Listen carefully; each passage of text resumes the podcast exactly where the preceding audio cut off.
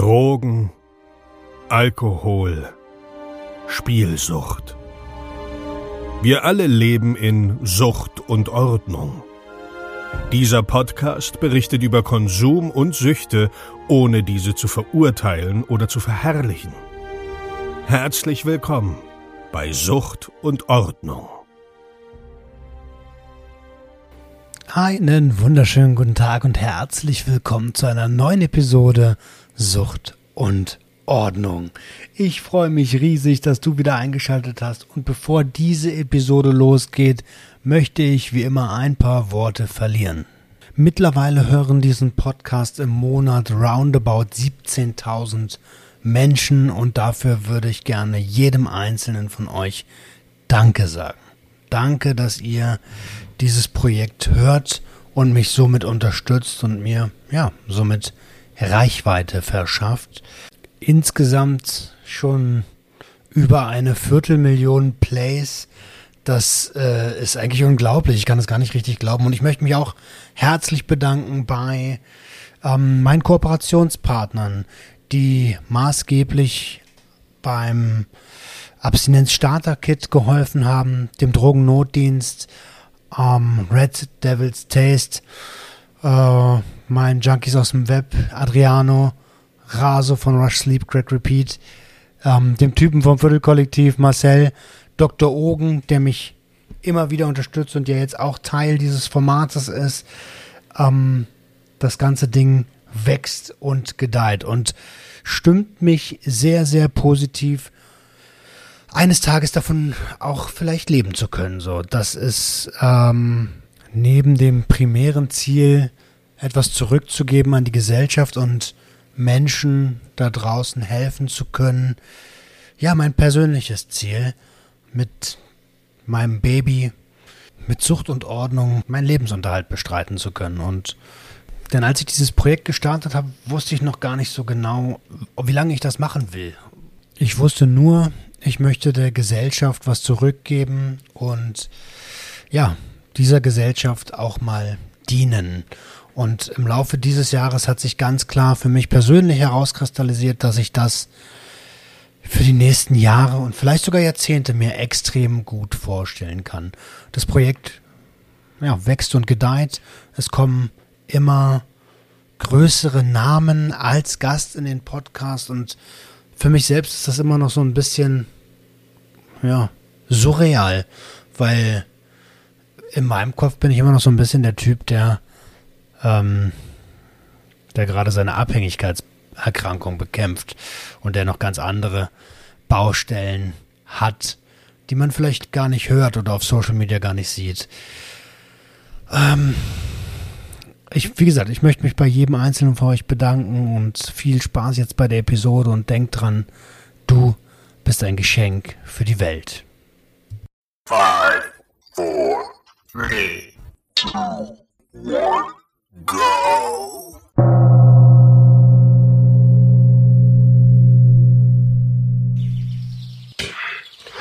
Einen wunderschönen guten Tag und herzlich willkommen zu einer neuen Episode Sucht und Ordnung. Ich freue mich riesig, dass du wieder eingeschaltet hast und wie immer habe ich einen Gast am Start. Diesmal ähm, ist das der Nico, der Nico Villafane. Er ist ähm, MMA-Kämpfer, hat eine bewegte Vergangenheit hinter sich, ähm, unter anderem mit äh, Substanzgebrauch, mit Gangleben und ähm, ist, ja, wenn ich das, äh, korrigiere mich, wenn ich falsch liege, auf den Hamburger Straßen groß geworden. Hi Nico.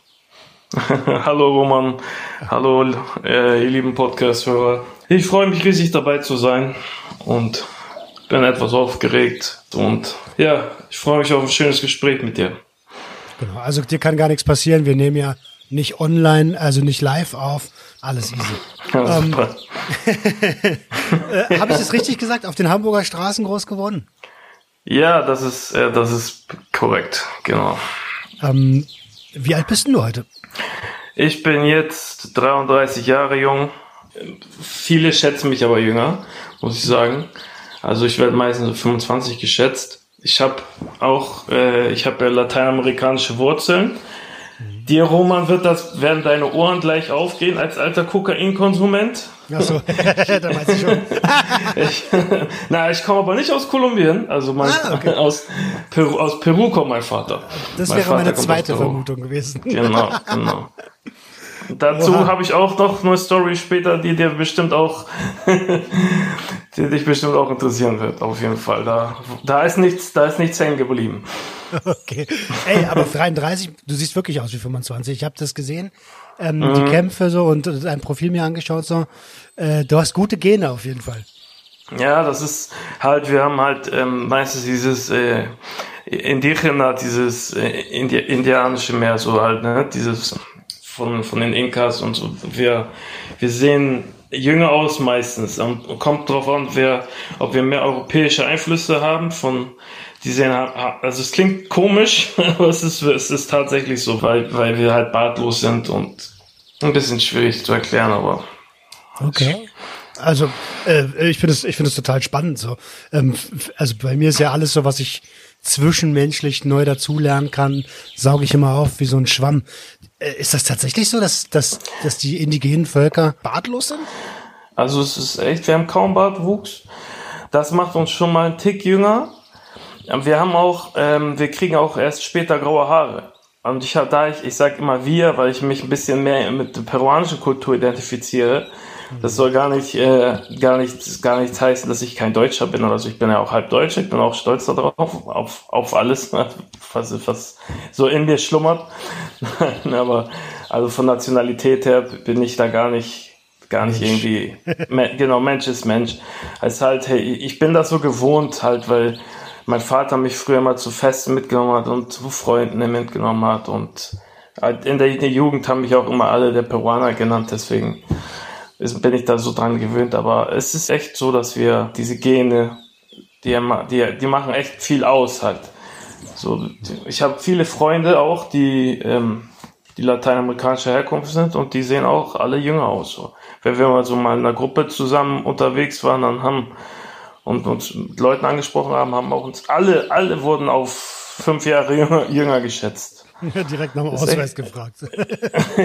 Ja, genau. das kam auch schon vor. ja, genau. am Kiosk direkt bei der, bei, beim Bier holen, genau. Ähm, äh, aber äh, auf der anderen Seite auch total, äh, also ich bin gerade ein bisschen neidisch, so, wenn du dich nur einmal äh, alle zwei Wochen rasieren musst. So.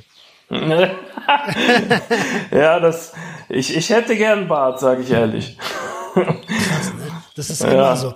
Man, man will immer das, was man nicht hat. Das ist überkrass. Genau, genau, genau. Da viele sagen das auch zu mir, oh, du musst dich ja nicht oft rasieren und äh, aber ja, guck, es gibt aber auch wiederum, wenn man jetzt an Pablo Escobar und so denkt, die sind, die hatten ja auch alle meistens einen Bart. Das sind dann aber wiederum die Lateinamerikaner mit, die mehr spanischen Einfluss haben, also die mehr spanisches Blut in sich tragen, so. Die haben dann, sind dann halt Beata, sagen wir mal so. Okay, lass, bevor wir jetzt auf so einen interkulturellen Talk kommen. Genug von der Körper, Körperbehaarung. Was für ein Einstieg, Alter. Ja, ähm, ja erzähl mal, wie war es denn für dich in, in, in Hamburg äh, aufzuwachsen? Also ich muss sagen, ich hatte eine eigentlich eine behütete Kindheit. Ähm, das hast du, glaube ich, komischerweise wurde das schon öfters gesagt in einem Talk. Ist mir aufgefallen. Ich hatte eine liebe Mama, meine, einen lieben, pa einen lieben Papa, besonders eine liebe Mama. ähm, die sind getrennt. Wir haben sich schon früh getrennt, also nach, als ich ein Jahr alt war. Aber Okay. die Beziehung ist immer gut, ist immer gut gelaufen. Also die haben sich trotzdem, trotzdem gut verstanden. Meine Mutter hat halt sich sehr viel Mühe gegeben. Ich hatte, an mir hat, es hat nie was gefehlt. Aber ich muss sagen, ich war schon ganz früh als Kind immer sehr traurig. Also ich hatte als Kind weißt weißt du ja halt nicht, was was mit dir los ist, so ne. Aber ich habe halt schon gemerkt als Kind immer, dass ich sehr traurig war. Ich war aber auch nie ein Außenseiter jetzt. Ich habe immer Freunde gehabt. Ich war war auch kein kein Klassenclown oder kein Bully, also der irgendwie Leute geärgert hat oder verprügelt hat oder ich war einfach ich war einfach da so ne. Also Okay. So, so in der gesunden Mitte von allem. Genau, genau, genau, genau. So, und ähm, ich, ich habe aber auch jetzt, wenn da jemand fertig gemacht wurde oder so, bin ich da jetzt auch nicht mitgelaufen. Ich war jetzt auch nicht der Mitläufer. Also habe den jetzt noch nicht fertig gemacht, auch mit fertig gemacht wie die anderen oder ich bin einfach genau die Mitte, wie du gesagt hast. Ähm, dann gehe ich mal davon aus, dass du äh, vielleicht diese Traurigkeit mit Sport äh, versucht hast, wieder gut zu machen? Ja, das, das kam erst später. Den Sport habe ich leider erst später entdeckt. Ah, okay. Aber ich, ich habe früh Sport gemacht. Also damals habe ich Sport aus, also meine Mutter hat mich sozusagen gezwungen, was ich eigentlich auch gut finde. Weil, also finde, finde Kinder, Jugendliche sollten sich auf jeden Fall immer sportlich betätigen. Dazu später mehr. Okay, und äh, wo kam denn diese Traurigkeit her? Also jetzt mittlerweile weiß ich, dass es Depressionen waren. Aber als äh, erzähl mal sowas ein vierjährigen Kind, fünfjährigen Kind so. Mhm. Als ich dann älter wurde, habe ich gemerkt, dass ich ähm, also dass ich und meine Freunde, wir kamen dann so langsam auf diese Gangsterschiene so ein bisschen. So erstmal war ich noch also unschuldiger Junge, aber dann, wo wir so älter wurden, dann das kam gerade die erste Bushido-CD raus. Da war das noch gar nicht Mainstream, ne? Das lief okay. nicht mal. Tape, das, das war so lief, Tape noch. Genau, King of Kings Tape hieß das damals, genau. Da, ja, du weißt, du weißt ja Berliner, du weißt ja Bescheid. Ja. Und ich glaube mal, da schätze ich mich, oder da war ich 13, ne? Glaube ich, 12, 13 ungefähr, ja. Und dann ging's, also in so einer Kopf ging's da schon los und dann die Musik und dann, ja, okay. Dann hatten wir da, da fing schon langsam dieser Film an, aber wo ich ungefähr elf war, da war ich mit älteren Jugendlichen immer unterwegs und ja, die waren halt dann ein bisschen an, krasser drauf, ne? Ich bin ja noch jünger gewesen und äh, da habe ich halt meine ersten Erfahrungen mit Zigaretten gemacht und die haben immer Benzin geschnüffelt. Ich wusste nicht genau, ähm, was das ist halt da, ne? Also ich hatte null Ahnung. Da hat man halt die so eine Feuerzeugbenzin auf ähm, den Pullover getan und das dann im Mund gesteckt und eingeatmet und immer auf einen Punkt geguckt. Und ich wusste halt überhaupt nicht, was das. Ich hatte null Ahnung von Drogen. Das haben wir dann immer wieder gemacht. So, ich habe das bestimmt zehnmal gemacht und es ist halt so, du guckst auf einen Punkt und ähm, atmest es ein und dann irgendwann driftest du total weg. Vorher kriegst du so einen Summ in deinen Kopf und dann driftest du total weg und hast dann voll die Halluzination. Und das war für mich als Elfjähriger, ich, das war eine ganz andere Welt. So, ich kannte das alles überhaupt nicht. Und ja, das habe ich ganz oft gemacht und dann irgendwann bin ich zusammengebrochen und dann habe ich das meiner Mutter erzählt. Und ja, das ähm, hat, da hat das alles angefangen mit den Depressionen und den, den Traurigkeiten und den Panikattacken. Du kannst ja nicht dann zu deinen Kollegen sagen, ey, glaub mal, ich, ich bin ein bisschen traurig oder so, mir geht's nicht so gut das, das, das, du weißt ja, wie das ist als Jugendlicher. Da, das ging da gar nicht. Ja, ja, ja genau, genau, genau. Werden, ne? Ja, ja, genau. Du hast gesagt, ähm, mit 13 fing dann so langsam dieser Gangsterfilm an. Du konntest aber mhm. nicht über deine Depression sprechen, ähm, weil, ja klar, weil sonst Mobbing am Start wäre. Ähm, genau. Wie hast du das denn gehandelt? Also, erstmal ich wusste aus meiner, ich wusste schon aus meiner Kindheit, dass ich mit meiner Mutter über alles reden konnte. Als Kind war ich schon oft beim Psychiater halt schon. Meine Mutter hat mich oft mitgenommen und ähm, sie hat sich auch Sorgen gemacht.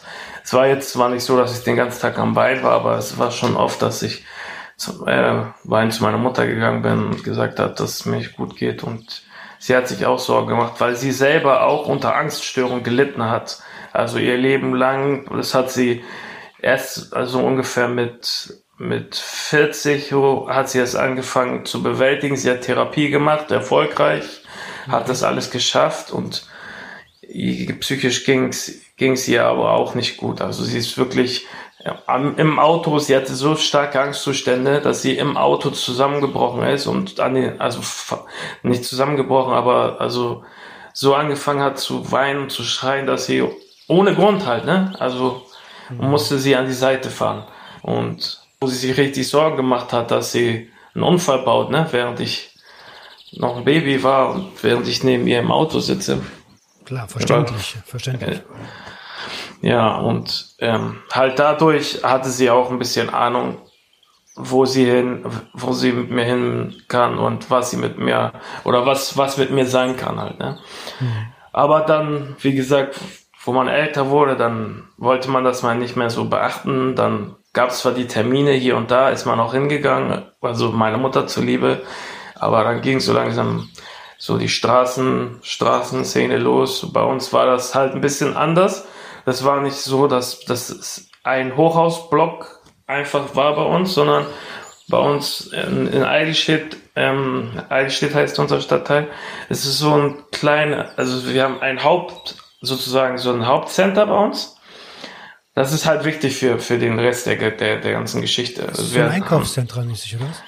Ja, genau, so ein Einkaufscenter und da ist ein Bahnhof. So, ne? Und überall in dem Stadtteil sind so kleine, kleine Siedlungen verstreut, also so kleine Sozialsiedlungen. Es ist halt nicht, dass eine große Siedlung da ist, sondern überall so kleinere. Ah, okay, und dort verstehe. ist halt dann, ja, dort ist halt dann jeder so, alle für sich, alle Jugendlichen sind dann in ihren eigenen Siedlungen da aufgewachsen. Und irgendwann haben sie sich alle connected, also haben wir uns alle connected und dann kam der eine aus Straße A hat dann mit dem aus der Straße C rumgehangen und irgendwann waren wir dann alle so zusammen und waren eine Riesengruppe. Ne? Also dann waren wir so vielleicht 50, 50 Jungs so insgesamt. Ne? Okay. Und ja, dann ging es los, so diese Zeit mit, wir haben uns, also das ist ja echt ganz anders als heutzutage. Also ich brauchte ja nicht, wir, wir haben ja vorhin davon geredet, von Tür zu Tür zu gehen und dort zu klingeln. Das brauchten wir ja gar nicht. Man brauchte einfach nur rausgehen, so am Eilschwer Platz zu gehen und da standen schon ein paar Jungs um uns rum halt, ne? Du wusstest also immer, dass da einer ist, mit dem du chillen kannst. Genau, genau, genau. So. Das war jetzt noch nicht, da gab's, da, da waren wir jetzt alle 15, ne? Also, mhm. alle haben Bushido gehört, alle haben Picaldi-Sachen getragen. also ihr saht dementsprechend auch als, als, als junge, äh, als Jugendliche schon ziemlich aggressiv aus dann auch. ja, so, das klingt einfach so klischeehaft, so, ne? Das klingt so klischeehaft. Aber ich sagte echt, Roman, das war einfach so. Da kann, kann man nur einen heißen Brei rumreden. Das war einfach wirklich ein Klischee, wie du dir es aus Buche vorgestellt hast.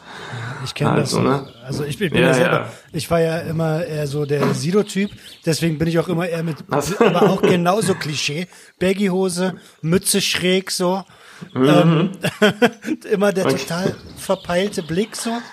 Äh, also genau, genau same, same, nur halt anderer, äh, anderer Einfluss. Andere, ja, ja, genau. Bei Baggy-Hose ging gar nicht bei uns. Ja, ja, das, das, Baggy-Hose ging gar nicht. Direkt rausgeflogen. Ja, ja, Baggy-Hose ging.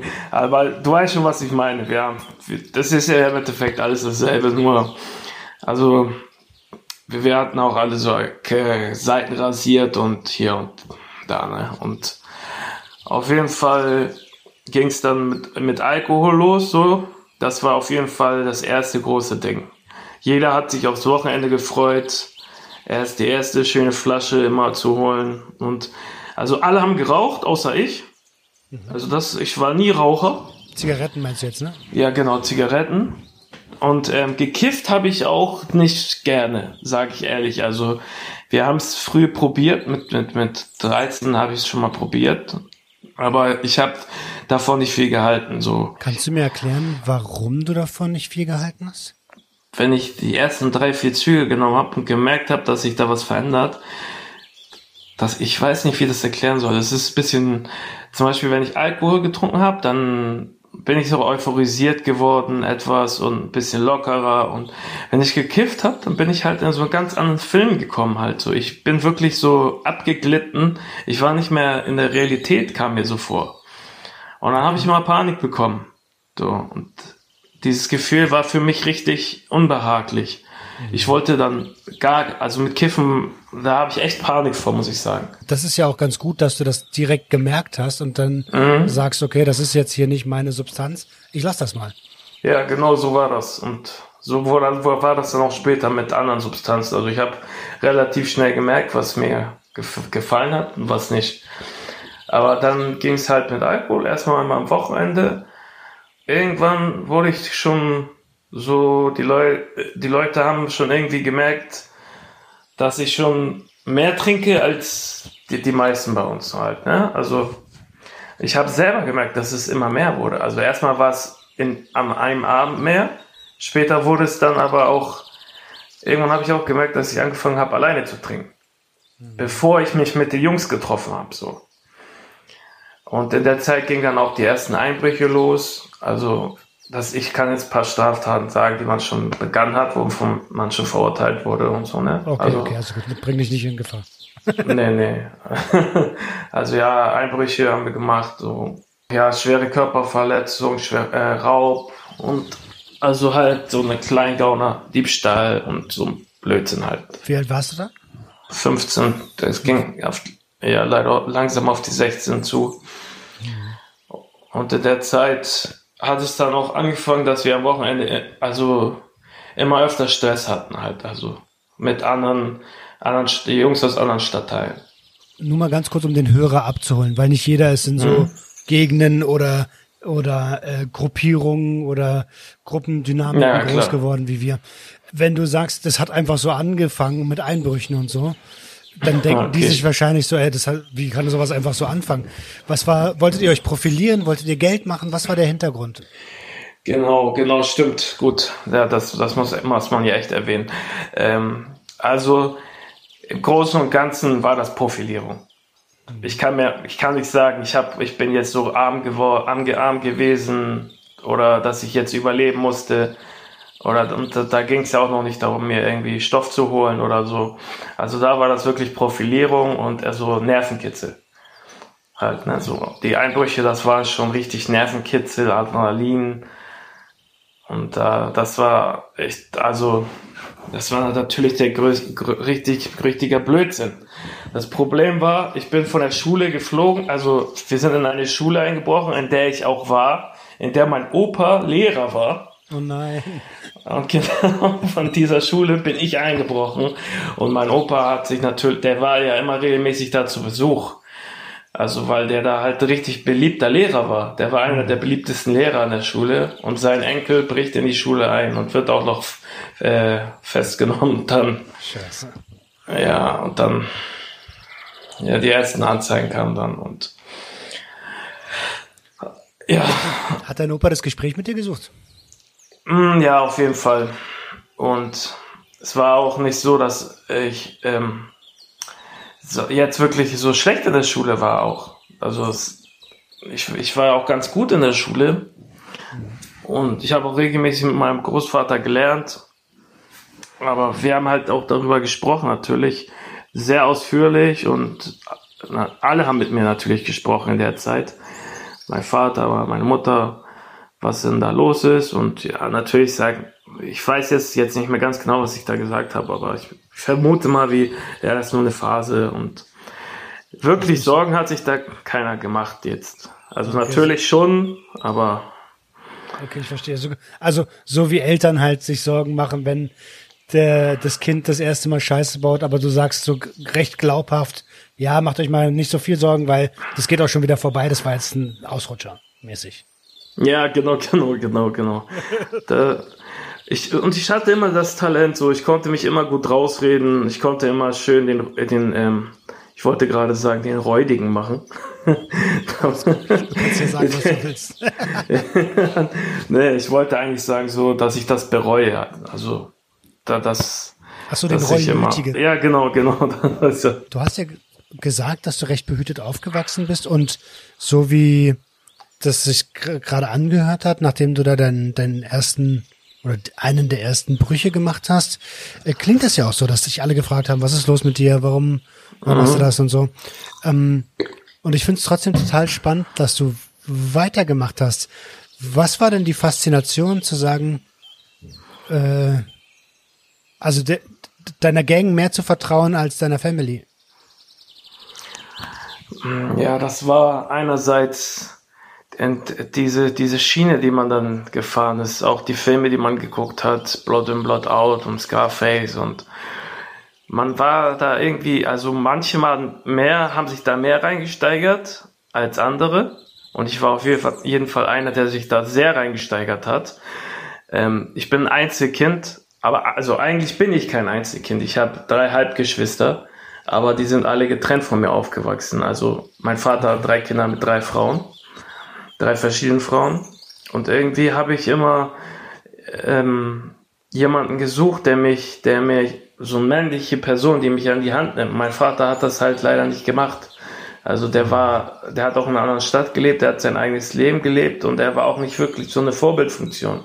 Er war immer für mich da, aber er war halt nicht so, wie man sich das vorstellt. So, also als, als, als Jugendlicher braucht man halt, vor allen Dingen als Junge, der so viel Energie hat und der so viel Power hat, braucht man halt jemanden, der einen manchmal so an die Hand nimmt und irgendwie ein bisschen zeigt, so wie das Leben funktioniert.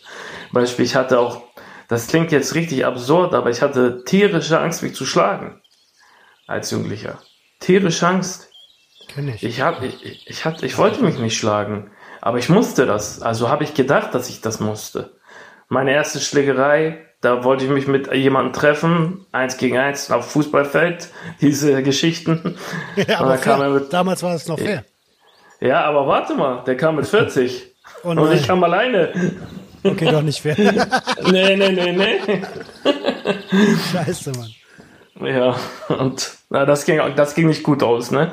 Aber ich bin trotzdem, also ich bin nicht im Krankenhaus gelandet oder so. Ich kann mich noch an meine, sorry, wenn ich da dazwischen grätsche. Nee, nee, ähm, das interessiert mich. Äh, ich kann mich noch so an meine erste, ich hatte auch, was du gerade gesagt hast, richtig Panik, mich zu schlagen, mhm. so. Weil ich hatte auch keine männliche Bezugsperson, so. Ähm, ja. Und äh, dann war das irgendwann, das war so äh, irgendwie Übergang zwischen Grundschule und Oberschule war das das erste Mal so weit. Und der Typ äh, war, war so, der hat, äh, der hat geboxt so. Und dann war das war so oh. lustig. Oh. Wir standen so beide voreinander. Ähm, so halt so in so einer Boxerhaltung und keiner wollte aber den ersten Schlag machen, weil, äh, das, das war so einfach nur, ich weiß nicht warum, ich habe mich nicht getraut, ich weiß nicht, warum er nicht zugeschlagen hat. Ähm, könnte, eine Szene aus den Simpsons sein. Ne? das, das, war so ein Kaisersparkplatz. Wir standen da so fünf Minuten und irgendwie hat sich das dann in Luft aufgelöst und ich dachte danach, boah, Schwein gehabt. Und die erste Schlägerei kam dann viel, viel später. Ja, da hast du ja nochmal Glück gehabt. Ne? Total. Ja, aber meistens ist das bei Schlägereien ist das immer so. Also damals ist es ja immer aus totalen Lappalien eskaliert. Bei mir war das nur, weil er mich kurz angerempelt hat. Und oh, mein Kollege hat gesagt, oh, lass dir das nicht gefallen, lass dir das nicht gefallen. Und dabei aber, wenn man Wirklichkeit sich dann mit den Menschen mal aussprechen würde oder so, dann, dann wäre alles ganz anders. Dann wäre alles ganz anders gewesen. Aber das ist halt dieses Denken. Ich weiß auch nicht, warum wir, wir das, wir Männer das in uns haben. Aber es ist irgendwie. Ja, vor allen Dingen ist es ganz oft bei, bei äh, Männern, die selbst ohne Vater oder mit einem Vater aufgewachsen sind, der sich nicht um sie gekümmert hat. Weil man dieses, ja. man sucht das unbedingt diese Grenze, weißt du? Hm, naja, ja, genau. Stimmt. Man will sich selber testen. Auch, man will sich selber testen, so, ne? Also ich habe auch mich immer gewundert, weil andere hatten gar keine Angst gehabt. Später habe ich dieses ganze Angstding und so, das habe ich alles später durchschaut, woran das alles gelegen hat. Okay, dann lass uns doch den, den Switch ähm, gleich machen, aber lass uns mhm. erst doch mal darauf kommen. Ähm, also du bist jetzt, du bist jetzt quasi das erste Mal erwischt worden, hast Stress in der Familie bekommen und genau. hast aber trotzdem weitergemacht so. Genau, genau haben weitergemacht und ähm, ich sag's jetzt auch mal, wie es tatsächlich ist, durch die Bushidos Musik, weil der immer von Kokain geredet hat, waren alle Leute, alle Jungs scharf auf Kokain. Ich sag's mal klar und deutlich, ohne Bushido hätten wir nicht mit Kokain angefangen, wenn, wir, wenn ich ehrlich bin. Okay. Also ohne diese Musik, ne? Und weil das ging jetzt in dieser Zeit ging es dann los, so irgendwie haben wir uns dann besoffen und dann haben kamen wir irgendwie, haben, wir haben immer so einen Typen kennengelernt und der meint, dass er Kokain hat und ja, dann haben wir uns mal halt was von dem geholt. So, ne? Und eigentlich dachten wir, wenn man guckt, das ist ja so dieses weit verbreitete Gerücht, wenn man guckt, dass man dann aggressiv wird. Also es ist, so wie ich das kenne, wird, ja, ja. so wurde das immer erzählt, ne? Und ich habe ich hab gemerkt, Alter, das fühlt sich einfach nur geil an. Und mein anderer Kollege, der hat sich da wohl reingesteigert, der dachte, dass er total aggressiv ist. Ich habe aber nur gedacht, das ist einfach nur geil. So, mhm. ich habe mich gar nicht aggressiv gefühlt. Und irgendwann ging dann auch diese, dieser Gedanke weg. So, viele haben dann das weitergemacht und gedacht, dass sie Tony Montana sind und dann auf ihrem Kokainfilm da rumgebrüllt und rumge hier und da. Ne, aber also ich, ich hab's, hab's dann genossen, so, ne? Ich war, aber ich war aber auch immer noch in der Einstellung, so ich bin halt der Härteste, ich muss der Härteste sein und dann ging, es ging in dieser Zeit dann auch bei, bei uns, äh, also an den Jugendlichen in Hamburg, jetzt nicht alle, nicht die Jugendlichen aus Blankenese zum Beispiel, ne? Also aus den Problemstadtteilen, dass sie sich angefangen haben, gegenseitig so zu bekriegen. Also das klang, das, das klingt alles so klischeehaft und ich komme mir auch ein bisschen albern vor, wenn ich das erzähle. Weißt du, weil das klingt so, ja, die Geschichte kenne ich doch schon. Aber wenn man mal irgendwo nachfragt, wer kennt, wer hat denn jemals diese Geschichte erzählt? So, oder das klingt so, so klischeehaft, aber es ist passiert. Es waren halt, es gab halt wirklich diese Zeiten, wo ich nicht in, an einen Bahnhof in Vettel gehen konnte, zum Beispiel die hat mich abgestochen. Mhm. Oder äh, in einem Bahnhof in Norderstedt, es wurden Jungs, Jungs, die gar nichts mit uns zu tun hatten, die, die wurden verprügelt. Die wurden von 20 Leuten die, äh, vermöbelt und so, weil die dachten, dass die was mit uns zu tun haben. Und die haben sich natürlich nicht zu uns getraut, ne? Wir sind natürlich auch nicht zu denen gegangen, weil das wäre ja, wär ja dumm gewesen. Wir wollten die auch äh, gesund bleiben. Mhm. Aber diese Zeit waren halt, haben sich so entwickelt. Aus welchem Grund auch immer. Das ist halt dieser pubertäre Blödsinn. Ah, das wäre halt, total spannend. Also ja, pubertärer Blödsinn auf jeden Fall. So klassisches mhm. Gang-Ding so. Ähm, also so stelle ich mir Gang, so ein Gang-Ding auch vor, dass man so um ja. Territorien äh, kämpft. Ähm, und und und und äh, was ich aber spannend finde ist, am Ende weiß keiner, warum es überhaupt angefangen hat. ja, genau, genau, genau, genau. Genau, genau so war das. Es gibt, es gab auch, es gab hunderte Stories, ne, was passiert ist. Ey. Leute, Jungs von mir wurden abgestochen in den Rücken, man war im Krankenhaus. Ey. Ich habe heute noch Narben in meinem, an meiner Hand, an meinem, also da sind wirklich, da ist das wirklich richtige Scheiße passiert. Mhm. Also das ist zum Glück nie jemand gestorben. Das ist Gott sei Dank nie passiert. Aber ähm, wir, also wir hatten auch zum Glück keine, keine ähm, Knarren, so halt. So, Kugeln sind auch nicht geflogen. Meine Schreckschusspistole hat man mal da und da gehört. Aber Gott sei Dank ist es nicht so sehr eskaliert, aber es war schon krass, muss man sagen. Das hätte bei jedem mal schiefgehen können, halt so. Nicht nur der, nicht nur, nicht nur derjenige, der, der, der zugestochen hat oder so, sondern auch derjenige, ähm, bei beiden, ne? Der, für einen hätte das sein Leben ruinieren können und den anderen hätte es vielleicht für ewig in den Rollstuhl bringen können. Solche Sachen gingen, gingen, gingen ganz schnell, weil in dem Moment waren die meisten äh, alkoholisiert oder auf Drogen und ja, das ging ruckzuck. Und, okay. Ja. Um, ähm, das ist also, also, weißt du, das ist, für, für mich klingt das so relativ normal. Ich kann mir aber vorstellen, dass mhm. das für die allermeisten Menschen überhaupt gar nicht normal ist. Ja, ähm, ja, das. Und, und deswegen würde ich gern noch, noch mal ein bisschen, ja, also, äh, diese Rivalität. Tiefer reintauchen. Ja, nur so, nur so ein bisschen. So weit wie du kannst mhm. und so weit wie du darfst halt auch. Und du willst, ne? Und mhm. natürlich willst. Das ist die oberste Prämisse. Na klar, na klar, na klar.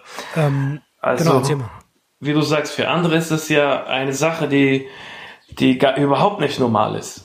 So, es ist, es ist ja es ist, es ist nicht normal, sich, nur weil man sich äh, nicht, nicht leiden kann oder weil man sich schief anguckt, sich äh, deswegen, deswegen an den Kragen zu wollen. Das ist nicht normal, aber wie wir schon, schon vorhin gesagt haben, etwas hat immer gefehlt in den sozialen, in den ähm, ärmeren Stadtteilen waren halt immer Jungs, die haben, die, die hat entweder eine Vaterfigur gefehlt oder eine Mutterfigur gefehlt oder ich kannte auch viele, die haben die, die hatten gar, kein, gar keinen Vater, gar keine, gar keine Mutter. Die sind, die sind in Heim aufgewachsen. Und halt, ich meine, ähm, die, man sucht sich ja immer Gleichgesinnte. du suchst dir ja immer jemand, der ein bisschen dieselbe Gesinnung hat. Das fängt dann ja schon bei der Musik an. Was man, also ich will jetzt nichts Schlechtes über Musik sagen, ja, also, aber zum Beispiel, was ich, was ich sagen muss, ist, heutzutage kommt mir einerseits die Jugend, kommt mir irgendwie, wie soll ich sagen, dümmer ist das falsche Wort vor, aber andererseits kommen sie mir auch schlauer vor, weil sie, sie machen nicht alle unbedingt denselben Unsinn, den wir damals gemacht haben. Das muss ich, das sehe ich ne, heutzutage, sehe ich kaum, kaum Jugendliche auf der Straße, die sich so versammelt haben wie wir zum Beispiel. Und da frage ich mich, was passiert ist, also ob, ob sich die Situation im Allgemeinen verbessert hat oder ja, ich glaube schon. Also ich glaube, nee, ich glaube nicht, dass die Situation im Allgemeinen ist. Ich glaube, dass das äh, viel mit ähm, mit schnellem Zugriff auf Bildung zu tun hat. Äh, Stichwort mhm. Smartphones. Also ja, heute kann ich schnell alles googeln. So früher war uns, also früher, weißt du, äh, ich kenne noch Nokia 3210, da ja, da ja da genau, das war. Cool. so, und das, da war auch das Handy eigentlich scheißegal. Also das hat, war ja auch teuer. So eine SMS hat damals 39 Cent gekostet. Ähm, und da hat man sich einfach so getroffen. Das war total egal. Und dann hat jeder in seinem kleinen Mikrokosmos natürlich das geglaubt, was die anderen erzählt haben. So. Ähm, das kann ich mir schon gut vorstellen, dass das damit zu tun hat. Auf der anderen Seite sind mhm. die immer noch dumm. So. Ähm, äh, also nicht äh, naiv, nennen wir es naiv, nicht dumm. Naiv, weil, naiv ist ein gutes Wort. Ja, ja weil wenn dir ein Kapital Bra äh, erzählt, dass Teledin geil ist, so wie viele heute auf Teledin und Benzos sind, ist unglaublich. Mhm. Ich habe ja halt viel mit Jugendlichen zu tun gehabt. Da ist mir oft aufgefallen, so okay, die sind ja alle, die sind ja alle ganz ruhig und so, aber die sind ja alle, die machen ja keinen Stress, die sind ähm, ganz entspannt und dann kriege ich auf einmal einen Anruf von einem Lehrer, der mir sagt, ja, der, dein Schüler hier hat, ähm, also vom Sport, ne? Dein, mhm. dein Schüler hier hat das und das gemacht, also hat da und da Stress gemacht und hat gesagt, dass er bei dir trainiert und hat sich bei, da, damit gebrüstet. So, das war immer nur, da, da hat man immer nur gedacht, okay, der ist ein ruhiger. Verstehe. Nur noch mal ganz kurz auch hier, um den Hörer abzuholen. Ähm, du, äh, ich habe es ja eingangs gesagt, du bist äh, MMA-Kämpfer und bildest äh, auch in der Kampfkunst aus, ne? Ja, genau. Genau. Aber dazu kommen wir, glaube ich, später noch. Ich bin jetzt ein bisschen abgedriftet. Alles cool. Alles wo wir alle langsam älter wurden, ne? also sind, sind viele, viele Dinge passiert. Viele sind in den Knast gegangen. Ich, ähm, ich hatte eine Bewährungsstrafe. Ja, es, es irgendwann, irgendwann hat sich das immer mehr ausge, also verteilt. Ne? Irgendwann war halt nicht mehr so dieses, dieses Gang-Thema wurde dann immer, immer weniger halt. Ne? Mhm. Also die mehr, mehr oder weniger, manche wollten es nicht mehr, manche sind, äh, manche sind immer noch die Alten geblieben. Manche haben Kinder bekommen, manche haben Familie, äh, Familien sie geheiratet. Es hat sich halt dann getrennt, aber man ist eigentlich immer noch in Kontakt geblieben. Okay. Und dann ging es bei mir dann los, aber ich war halt immer noch so in dem Film. Ich wusste jetzt nicht, ähm, was, was soll ich mit meinem Leben anfangen. Ich war halt gar nicht, ich wollte eigentlich, ich wollte nicht, dass das aufhört. Ich wollte da in diesem Leben drin bleiben. Also ich, ich wollte, ähm, halt mein Geld nicht, nicht ähm, in einem normalen, normalen morgens früh aufstehen, zur Arbeit gehen, acht Stunden, das wollte ich nicht. Aber es gab für mich auch keine andere Wahl. Und dann war ich gezwungen, vom Gericht aus, also ein ähm, Anti-Aggressionstraining zu machen. Okay. Ähm, weswegen Und haben Sie dich verknackt? Das war, äh, das war Körper, gefährliche Körperverletzung in mehreren Fällen war das ja. Okay. Genau, es war so eine Schlägerei und so. Auch halt. da, das sind, äh, also weil, weil, du sagst das so, so, so reumütig, ey, Fehler passieren, jeder hat mhm. schon mal Scheiße gebaut, alles cool, du hast deine Strafe bekommen. Ja, genau. Dafür hat man, ist man, hat äh, man dann auch etwas, was, etwas ähm, Besonderes gelernt halt dadurch. Mhm. Denn dies, dass ich da dazu gekommen bin, war halt ein sehr entscheidender Punkt in meinem Leben. Ich bin dann, ähm, wie, wie, gesagt, im Anti-Aggressionstraining gewesen. Da haben wir zusammen uns einmal die Woche zusammen getroffen. Da waren auch zufällig zwei aus meinem Stadtteil. Also zwei, zwei Homies von mir. Okay. Und so, man trifft ja. sich bei Antiaggression, ja, ja, man trifft sich bei Entgiftung oder sowas. Ja, genau, genau sowas, genau so. Ja, ich habe Glück, ich war nie im Knast, ne? das muss ich sagen, da habe ich Glück, Glück gehabt. Also alle meine Kollegen waren im Knast. Ich habe auch immer was fürs Gericht getan, muss ich sagen. Ne? Also das war auch immer wichtig. Immer irgendwie gerade eine Ausbildung angefangen oder so. Wobei ich sagen muss, ich habe nie eine Ausbildung zu Ende gebracht. Okay. Was ich im Nachhinein sehr bereue. Sehr, sehr bereue, weil ich finde eigentlich die, das Schulsystem und was wir für Möglichkeiten hier in Deutschland haben, das ist super. Das ist super geil, was wir hier alles machen können. Es gibt so viele Programme. Aber ich trifft hier schon wieder ab. Ja, alles cool. Wir können ja kurz bei dem Thema bleiben. Da, ähm, da will ich mich auch gerne noch mit einbringen. Du hast recht. Ich habe letztens mit jemandem gesprochen aus, ähm, aus, äh, aus Afrika und da bauen die Schulen für, ähm, also Uganda war das, äh, für, mhm. für ungefähr 12.000 äh, Euro, damit die Kids überhaupt zur Schule gehen können, weil die wollen unbedingt zur Schule. Und hier ja, haben wir ja. ein System so, auch wenn es, ähm, wenn man da ein paar Sachen besser machen kann, aber hier haben wir ein System und hier will keiner. So voll komisch. Genau, genau. Ich habe ja einen großen Draht nach Peru. Bin mhm. ja oft in Peru. Jetzt nicht regelmäßig. Ich war damals in der Zeit, war ich auch in Peru mit 16 und da habe ich halt zum ersten Mal gesehen, was richtige Armut ist. Weil da war ich zwar halt in einem Gangsterfilm drinne. Leider hat es mich nicht eigentlich um, um, umdenken lassen, weil dort hätte ich eigentlich, genau, dort hätte ich eigentlich umdenken können und sagen können, ey, was du in Deutschland machst, ist der größte Quatsch, weißt du? Ich habe mich eher da noch mehr mit reingesteigert. Oh, guck mal, aus was für ein Land ich komme und so. Guck mal, hier sind voll die Ghettos und bla. Hier sind voll die harten Leute. Ich meine, Peru, es ist, ist das. Man kennt jetzt nur immer die Alpakas und so, was man sieht, aber das richtige Peru, das sehen die Touristen gar nicht. Die, die fliegen direkt weiter aus Lima. Also Lima ist die Hauptstadt und von der Hauptstadt gehen, fahren die meisten dann nach Machu Picchu und was weiß ich, wo sonst denn. Also es gibt natürlich wunderschöne Orte in Peru, ne? wunderschöne Orte. Aber wo meine Familie herkommt zum Beispiel, das sind richtige Slums. Ne? Das ist, das ist alles andere als friedlich. Es ist aber auch geil, also ne, es ist halt, da kannst du richtig schön, schön essen. Also man sagt, es ist eines der besten Essen der Welt, in, in, speziell in Peru. Und äh, es kannst du so viel erleben einfach. Es ist halt eine ganz andere. Also ich wollte gar nicht wieder weg. Du weißt ja, was da herkommt, was da angebaut wird. Da, ja, ja. da, da, da die, die ja, ja, genau, genau, genau. Da gibt's Coca-Kaugummis. Ja, ja, den habe ich sogar mit nach Deutschland gebracht. Gab's Coca-Kaugummis, Coca-Tees, Coca, alles, alles aus Coca. Und da, da war man ja auch gerade richtig, richtig in dem Film, in dem Trinken und äh, Koksen und ja, da war halt genau der richtige Ort dafür. Aber Vielleicht kannst du ganz Kultur kurz, Entschuldigung, ja. dass ich dir schon wieder ins Wort falle. Nein, Vielleicht kannst du ganz kurz, Problem. weil viele verwechseln Coca mit Kokain. Also klar hm, ist das ja. die Grundlage dafür, aber äh, ist das denn dasselbe? Das stimmt, da hast du recht, das verwechseln viele.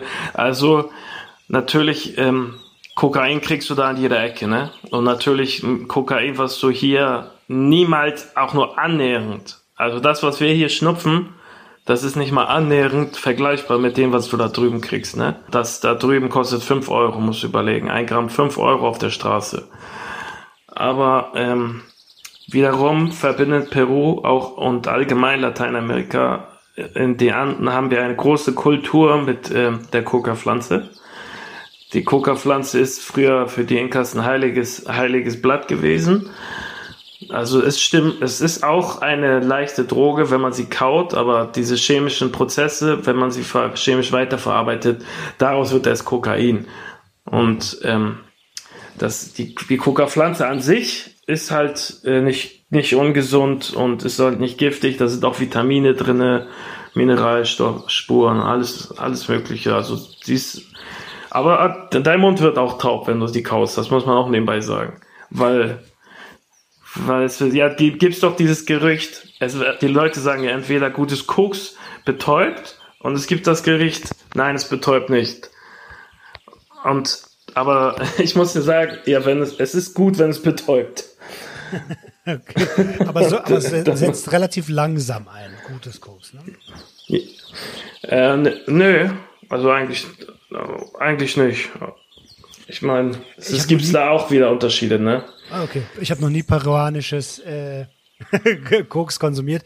Aber ähm, worauf ich hinaus wollte, ist, es gibt schon einen Unterschied in der Intensität zwischen Kokain und halt dem äh, und einem Coca-Tee oder dem Kauen von Coca Ja, ja, ja, ja, na klar, das man, ja, ja, klar. Also Coca-Blatt kauen, das ist gar keine Droge, das ist kein Rausch. Ein Coca-Blatt kauen ist wie ein Kaffee. Ist wie ein Kaffee, ne? Genau, darauf wollte ich hinaus, und, weil die Leute checken, genau. das, also viele wissen das in Deutschland nicht. Ähm, und die hören dann halt nur Coca-Blatt und dann so, oh nein, diese illegale Pflanze. Ach so, ja, ja, ja, genau. Ja, das, das ist echt, das ist, das ein, das ist ein großer Unterschied. Also du darfst aber auch keine, keine Coca-Pflanze mit nach Deutschland nehmen, ne? Also ja. es gibt in, in Peru gibt's im Supermarkt an jeder Ecke äh, gibt's im, äh, gibt's so einen Coca-Tee, gibt's Coca-Blätter, weil die für zu Hause halt gebraucht werden. Das ist was ganz Normales da. Da, da, da macht sich keiner Kopf drüber. Aber wie gesagt, es ist auch nichts Ungesundes. Und es ist auch keine Droge. Perfekt. Es gibt ähm. eine, eine Droge in Peru, die heißt Pasta. Das ist ähm, sozusagen so das Abbauprodukt, was bei der Entstehung von, so ganz genau weiß ich es nicht, was es ist, weil es, das gibt es in Deutschland nicht. Mhm. Aber es ist, glaube ich, so ein Abbauprodukt bei, bei der Herstellung von Kokain. Das rauchen dort die armen Leute. Also okay. so, ja. Also wenn sich jemand da draußen, ich, mir ist es auch nicht bewusst, aber ich habe ja, wir haben ja mittlerweile eine große Community, die auch mhm. ziemlich nerdig unterwegs ist. Also wenn es jemand weiß, dann schreib mir mal bitte, dann leite ich es dir natürlich weiter, Nico, ne? Wie sind, wir jetzt dahin wie sind wir jetzt dahin gekommen? Ich weiß es nicht mehr. Ich weiß es auch nicht mehr. nee, weißt du, wie das kommt? Man nimmt sich was vor, was man gerne erzählen möchte und dann reiht sich das eine wieder auf das nächste und dann hat man schon wieder Part zwei, drei neue Themen aufgemacht. Das stimmt. Du warst bei, ähm, bei deinen Schülern ja, genau. Ah, da muss ich ja erstmal erzählen, wie ich überhaupt zu dem Sport, Sport gekommen bin. Und jetzt weiß ich genau, wo wir wieder sind. Ja, Bombe. wir sind bei, wir sind dort ähm, mit dem Anti-Aggressionstraining gewesen. Und zwar haben wir dort äh, einmal, einmal um die Woche uns getroffen und dann hat immer war einer dran, der wurde halt dann, der hat dann sein, seine aktuellen Fälle besprochen, warum er, warum er verurteilt wurde und so. Und dann wurde, hat jeder halt was dazu gesagt. Und das war eigentlich ganz interessant. Ich war der Einzige, der das interessant fand, glaube ich. Da haben wir auch einmal die Woche dann geboxt. Und ähm, da, also dieses Gefühl danach, ne? Also ich, ich, ich war jetzt nicht nie ein begabter Sportler oder begabter Boxer oder so, aber das Gefühl danach, das hat mir, ich habe mich so gut gefühlt nach, ich war so ausgepowert, weil wir haben halt dann Pratzen gemacht, Liegestütze, also Pratzen, diese Schlagpolster mhm. und so Grundstellung gemacht und äh, halt kleine Fitnessübungen. Er hat das halt so gemacht, ähm, dass jeder das mitmachen konnte, weil da kamen auch Leute zum, Anti äh, zum Anti-Aggressionstraining, die hatten eine Fahne, die haben gerade zehn, sich zehn halbe reingekippt weißt du? und, und dann geht die, nach dem Sport ja, sind die ja. fertig. Ja, nee, aber die wurden zum Beispiel wieder weggeschickt und mussten das abbrechen. Also die sind dann da rausgeflogen, aber der hat's halt locker gemacht, ne? Für okay. die Kriminellen sind ja nicht alle dafür bekannt, dass sie die, die, die größten Leistungssportler sind. Das stimmt allerdings. Ähm, ja, auf jeden Fall. Ich habe mich dann super gut gefühlt danach und ich dachte so, wow, ähm, das ist ja, ist ja Hammer. Während der Zeit habe ich auch Fitness, Fitness gemacht, so, so wie Disco Pumpen, ne? Mhm. Und dann habe ich ähm, die Motivation bekommen. Und damals hat mir ein Freund ähm, immer auch empfohlen, mal zu, zum, zum Kampfsport zu kommen. Also zum Thai-Boxen. Und dann bin ich auch mal, ähm, das hat mich dann dazu verleitet, zum Thai-Boxen zu gehen. Und dann beim Thai-Box-Training bin ich dann richtig aufgeblüht und irgendwann war ich halt nur noch am Trainieren, habe ich selber für mich trainiert und dann dann hieß es irgendwann, ja, was ist denn mit Nico? Ja, der, der denkt jetzt, der ist jetzt der Thai-Boxer und bla bla bla. So, aber es hat mir dann auch gar nichts mehr ausgemacht, ne? Von, so, ich hatte da gar nichts. Gangs, von der Gang. Genau, genau, genau, genau. So, die haben mich dann gesehen und dann wollten sie mir Flasche, wollten sie mit mir Flasche trinken, war ich gerade auf dem Weg zum Training und hab, hab, hab dann aber immer dankend abgelehnt. So. Dann Okay, ging's los, so richtig, ja, richtig mit dem Sport ging's dann los. Und dann, also Thai-Boxen ist ja für die Leute, die das sich nicht so gut mit auskennen, ist halt treten mit Knien, Ellbogen, lernst du halt damit zu kämpfen und zu boxen. Ne? Und aber in der Zeit ähm, habe ich zwar erstmal aufgehört, aber ich bin doch ab und zu äh, schwach geworden, weil da ging dieser erste Kampf los mit dem.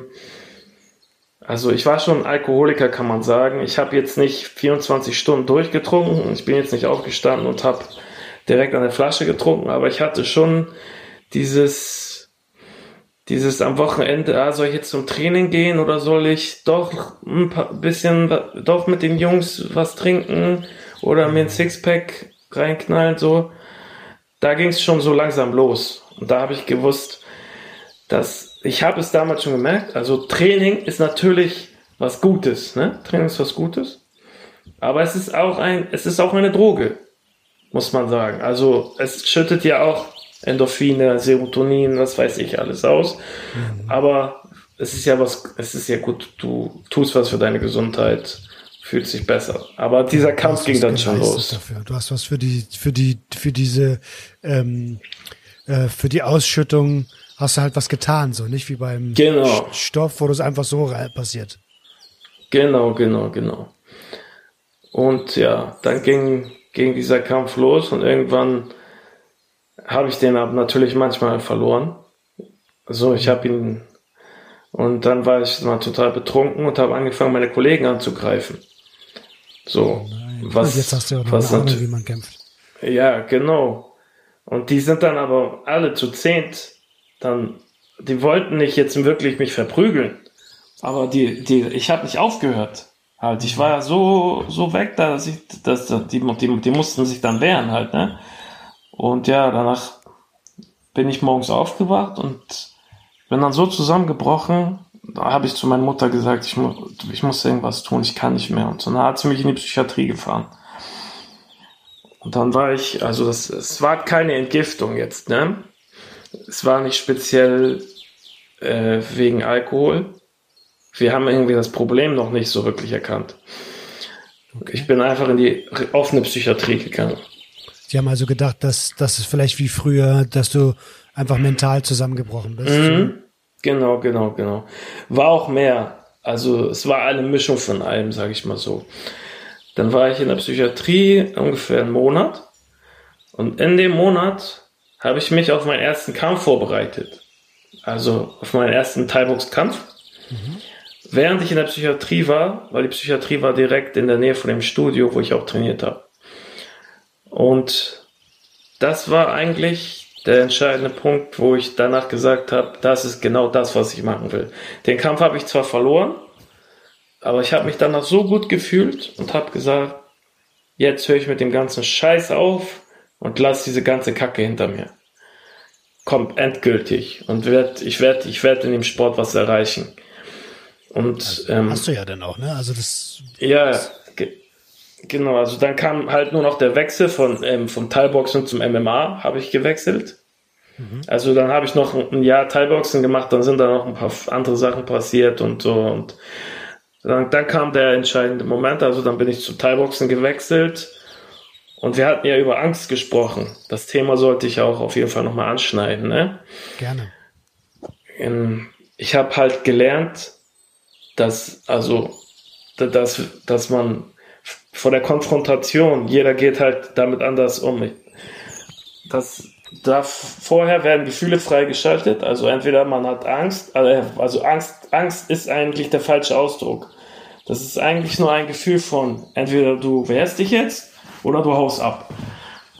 Und halt dieses Gefühl, dieses, äh, du stellst dich dieser Herausforderung jetzt, war für mich der Antrieb, das immer wieder zu machen. Also ich habe neun Profikämpfe insgesamt gemacht das ist nur ein Gefühl und man muss sich diesem Gefühl stellen. Halt, egal in welcher Form das ist, es muss ja kein Kampf sein. Es kann, es kann eine, eine Rede vor mehreren Menschen sein, es kann ein, ein, ein, ein Wettbewerb sein, bei dem ein Marathon, ein, es kann so viele Dinge sein, in denen man sich, jeder Mensch hat seine Angst ja irgendwo anders liegen. Dinge, und die dich wenn aus man deiner eigenen Komfortzone rausholen, ne? Genau das ist es, genau das ist es. Komfortzone, das ist das, das ist das richtige Wort. Und ich habe halt gelernt, als ich dann auf mein, auf meine Geschichte zurückgeblickt habe, wo ich dann diese ganzen Erfahrungen hatte mit Gewalt und so, habe ich gemerkt, dass ich ja die ganze Zeit nur Angst hatte und mich einfach nur diesen, mich einmal in mein Leben eigentlich nur immer nur stellen wollte. Und dass ich deswegen diesen ganzen, diese ganzen, äh, diese ganzen Sachen gemacht habe, halt, diese ganze Scheiße gebaut habe. Also krass, dass es darauf zurückzuführen ist. Und ja, wie bist du dann also, mit der Erkenntnis umgegangen? Das war erstmal ein echt gutes Gefühl, muss ich sagen. Also das ist, wenn ich jetzt darauf zurückdenke, ich, das war echt die beste Zeit meines Lebens. So, ich bin jetzt ja nicht alt, bin ja 33 erst, aber für mich war das wirklich eine sehr glückliche Zeit. Ich habe halt auch so wirklich mein Traum erstmal, mein Traum war es, ein Studio aufzumachen irgendwann und den Jugendlichen zu helfen. Weil ähm, viele kannten meine Geschichte, man kannte mich hier so, also das, ich bin, ich, ich in Hamburg kennen mich sehr viele Leute. Mhm. Durch den, also durch mein mein ewiges Rumlungern damals. Und durch den Sport wahrscheinlich auch, weil du dann. Oh, genau. So, so, wie Phönix aus der Asche mäßig. Ja, ja, genau, genau. Das, das haben dann viele Leute mitbekommen und das fanden viele Leute auch gut und haben mich auch immer oft Leute angeschrieben und dann habe ich halt so gelebt. Ich habe ähm, Training gegeben in drei verschiedenen Studios, hatte Privattraining, habe Privatleute trainiert und ich habe auch währenddessen eine Fitnesstrainer-Ausbildung gemacht, also komplett, also den Lifestyle gelebt halt, ne? Mich gesund ernährt. Ich, ich habe mich, ich habe gesoffen, habe ich die ganze Zeit nebenbei. Das wusste kein Schwein. Okay. Das wusste kein Arsch. Weil du, weil du süchtig warst nach Alkohol schon? Mm, ja, es war aber nicht, dass ich jetzt, ich war nicht, ich weiß nicht genau, ob ich süchtig nach Alkohol war. Ich war süchtig nach einem, diesen Rausch, weißt du, wenn ich nicht trainiert habe, dann habe ich gesoffen. Ja, okay. Also, weißt ah, okay, ich verstehe. Also irgendein Gefühl, was dich gut fühlen mhm. lässt, muss da sein. Genau, genau, genau, genau. Ich brauchte halt dieses, diese Ausschüttung, dieses, dieses, die, dieses, äh, diese Glücksgefühle brauchte ich, weißt du? Mhm, mhm. nach dem Training habe ich mich, aber ich habe mich natürlich besser nach dem Training gefühlt ich habe mich immer scheiße gefühlt, als ich dann meine, also ich habe dann, sagen wir, dreimal die Woche habe ich schon meine neun Biere, pro Abend habe ich dann meine neun bis zwölf Biere weggemacht. Boah, weißt du, was mich gerade Nach dem Training. Nach dem Training auch noch. Also ich meine, wenn du jetzt, also als, als, als sportbewusster Mensch, ähm, mhm. der den Fitness-Lifestyle oder den Kampfsport-Lifestyle in dem Fall lebt, weißt du ja eigentlich, dass der Alkohol kontraproduktiv ist. Wie bist du denn da? Genau, genau, genau. Genau. Weil ich jetzt, ich habe jetzt alles gerade so, ähm, so glorreich erzählt, wie ich, wie ich aufgestiegen bin, weißt du? Mhm, es geht jetzt darum, dass ich gar nicht so glorreich war, wie ich es scheinen, scheinen lassen habe. Ah, okay. So, darum ging es mir halt. Ähm, ich habe das alles geschafft. Ich habe die, diese Kämpfe, die Kämpfe, die ich gemacht habe, in der Zeit vor dem Wettkampf, habe ich auch nicht getrunken. Ja? Aber in der anderen Zeit also ich bin aber auch nie betrunken ins Studio gegangen, nie. Das kam alles abends so okay. war es. Aber die Zeit war jetzt auch nicht so extrem. Es war jetzt auch nicht, ich bin jetzt auch nicht exzessiv weg, weg, äh, weggegangen und habe mich äh, zugeballert. Geguckt habe ich dann schon ähm, ewig nicht. Aber trotzdem neun bis zwölf Bier ist nicht wenig. Absolut nicht. Das ist schon einiges. Das ist, das ist schon viel. Und ich glaube, ich war mir immer noch nicht ganz klar in der Zeit, dass ich ein scheiß Problem habe. Weißt mhm. du? Manchmal habe ich das meiner Mutter erzählt so und sie hat da aber auch sich da nicht, sie hatte sich schon Sorgen gemacht, Aber wir haben das jetzt auch nicht wirklich, keiner hat sich darüber Gedanken gemacht, weil alle dachten, ja, der, der Nico, der Sportler, der Großartige, der es aus dem Ghetto geschafft hat, ist jetzt, ist jetzt ein neuer Mensch. Aber keiner wusste, wie es in mir innerlich wirklich war. Kenn ich gut. Kenn ich gut, Alter. Ich glaube, das kennen wir alle hier. Wir äh, Suchtis kennen dieses Gefühl sehr gut. Und mit diesem Gefühl ist man dann auch im Endeffekt alleine. Ja, also hätte ich nicht irgendwie 2019 da diese Nacht mit dem Koks gehabt, wo ich äh, mhm. mental zusammengebrochen bin, hätte ich es meiner Frau immer noch nicht gesagt gehabt. Und oh, ja, ja, das voll alleine mit. Also auf ja. der einen Seite siehst du so einen erfolgreichen Typen, der verkaufen kann, der Geld macht. Genau, wirklich, genau. Und auf der anderen Seite weiß keiner, wie es in einem drin aussieht. Genau. Und so wollte ich das, so wollte ich das auch erzählen, weißt du? Ich wollte nicht gleich, ähm, gleich, äh, gleich alles auf den Tisch knallen, mhm. sondern erstmal das so Stück für Stück, dass wir, dass man das ähm, merkt, worum es, es eigentlich dann am Ende geht, weil jeder, jeder findet sich da ja selber drinnen mit in der Geschichte irgendwo. Weil es gibt nicht diesen Supertypen oder diesen erfolgreichen, gibt's natürlich, aber auch der, auch alles hat seine Schattenseiten. Aber es, es, es wird noch ein bisschen ähm, dunkler, muss ich sagen. Ja, ich kann mir vorstellen, also aber, vielleicht teaser ich es kurz an. So, du hattest, ähm, mhm.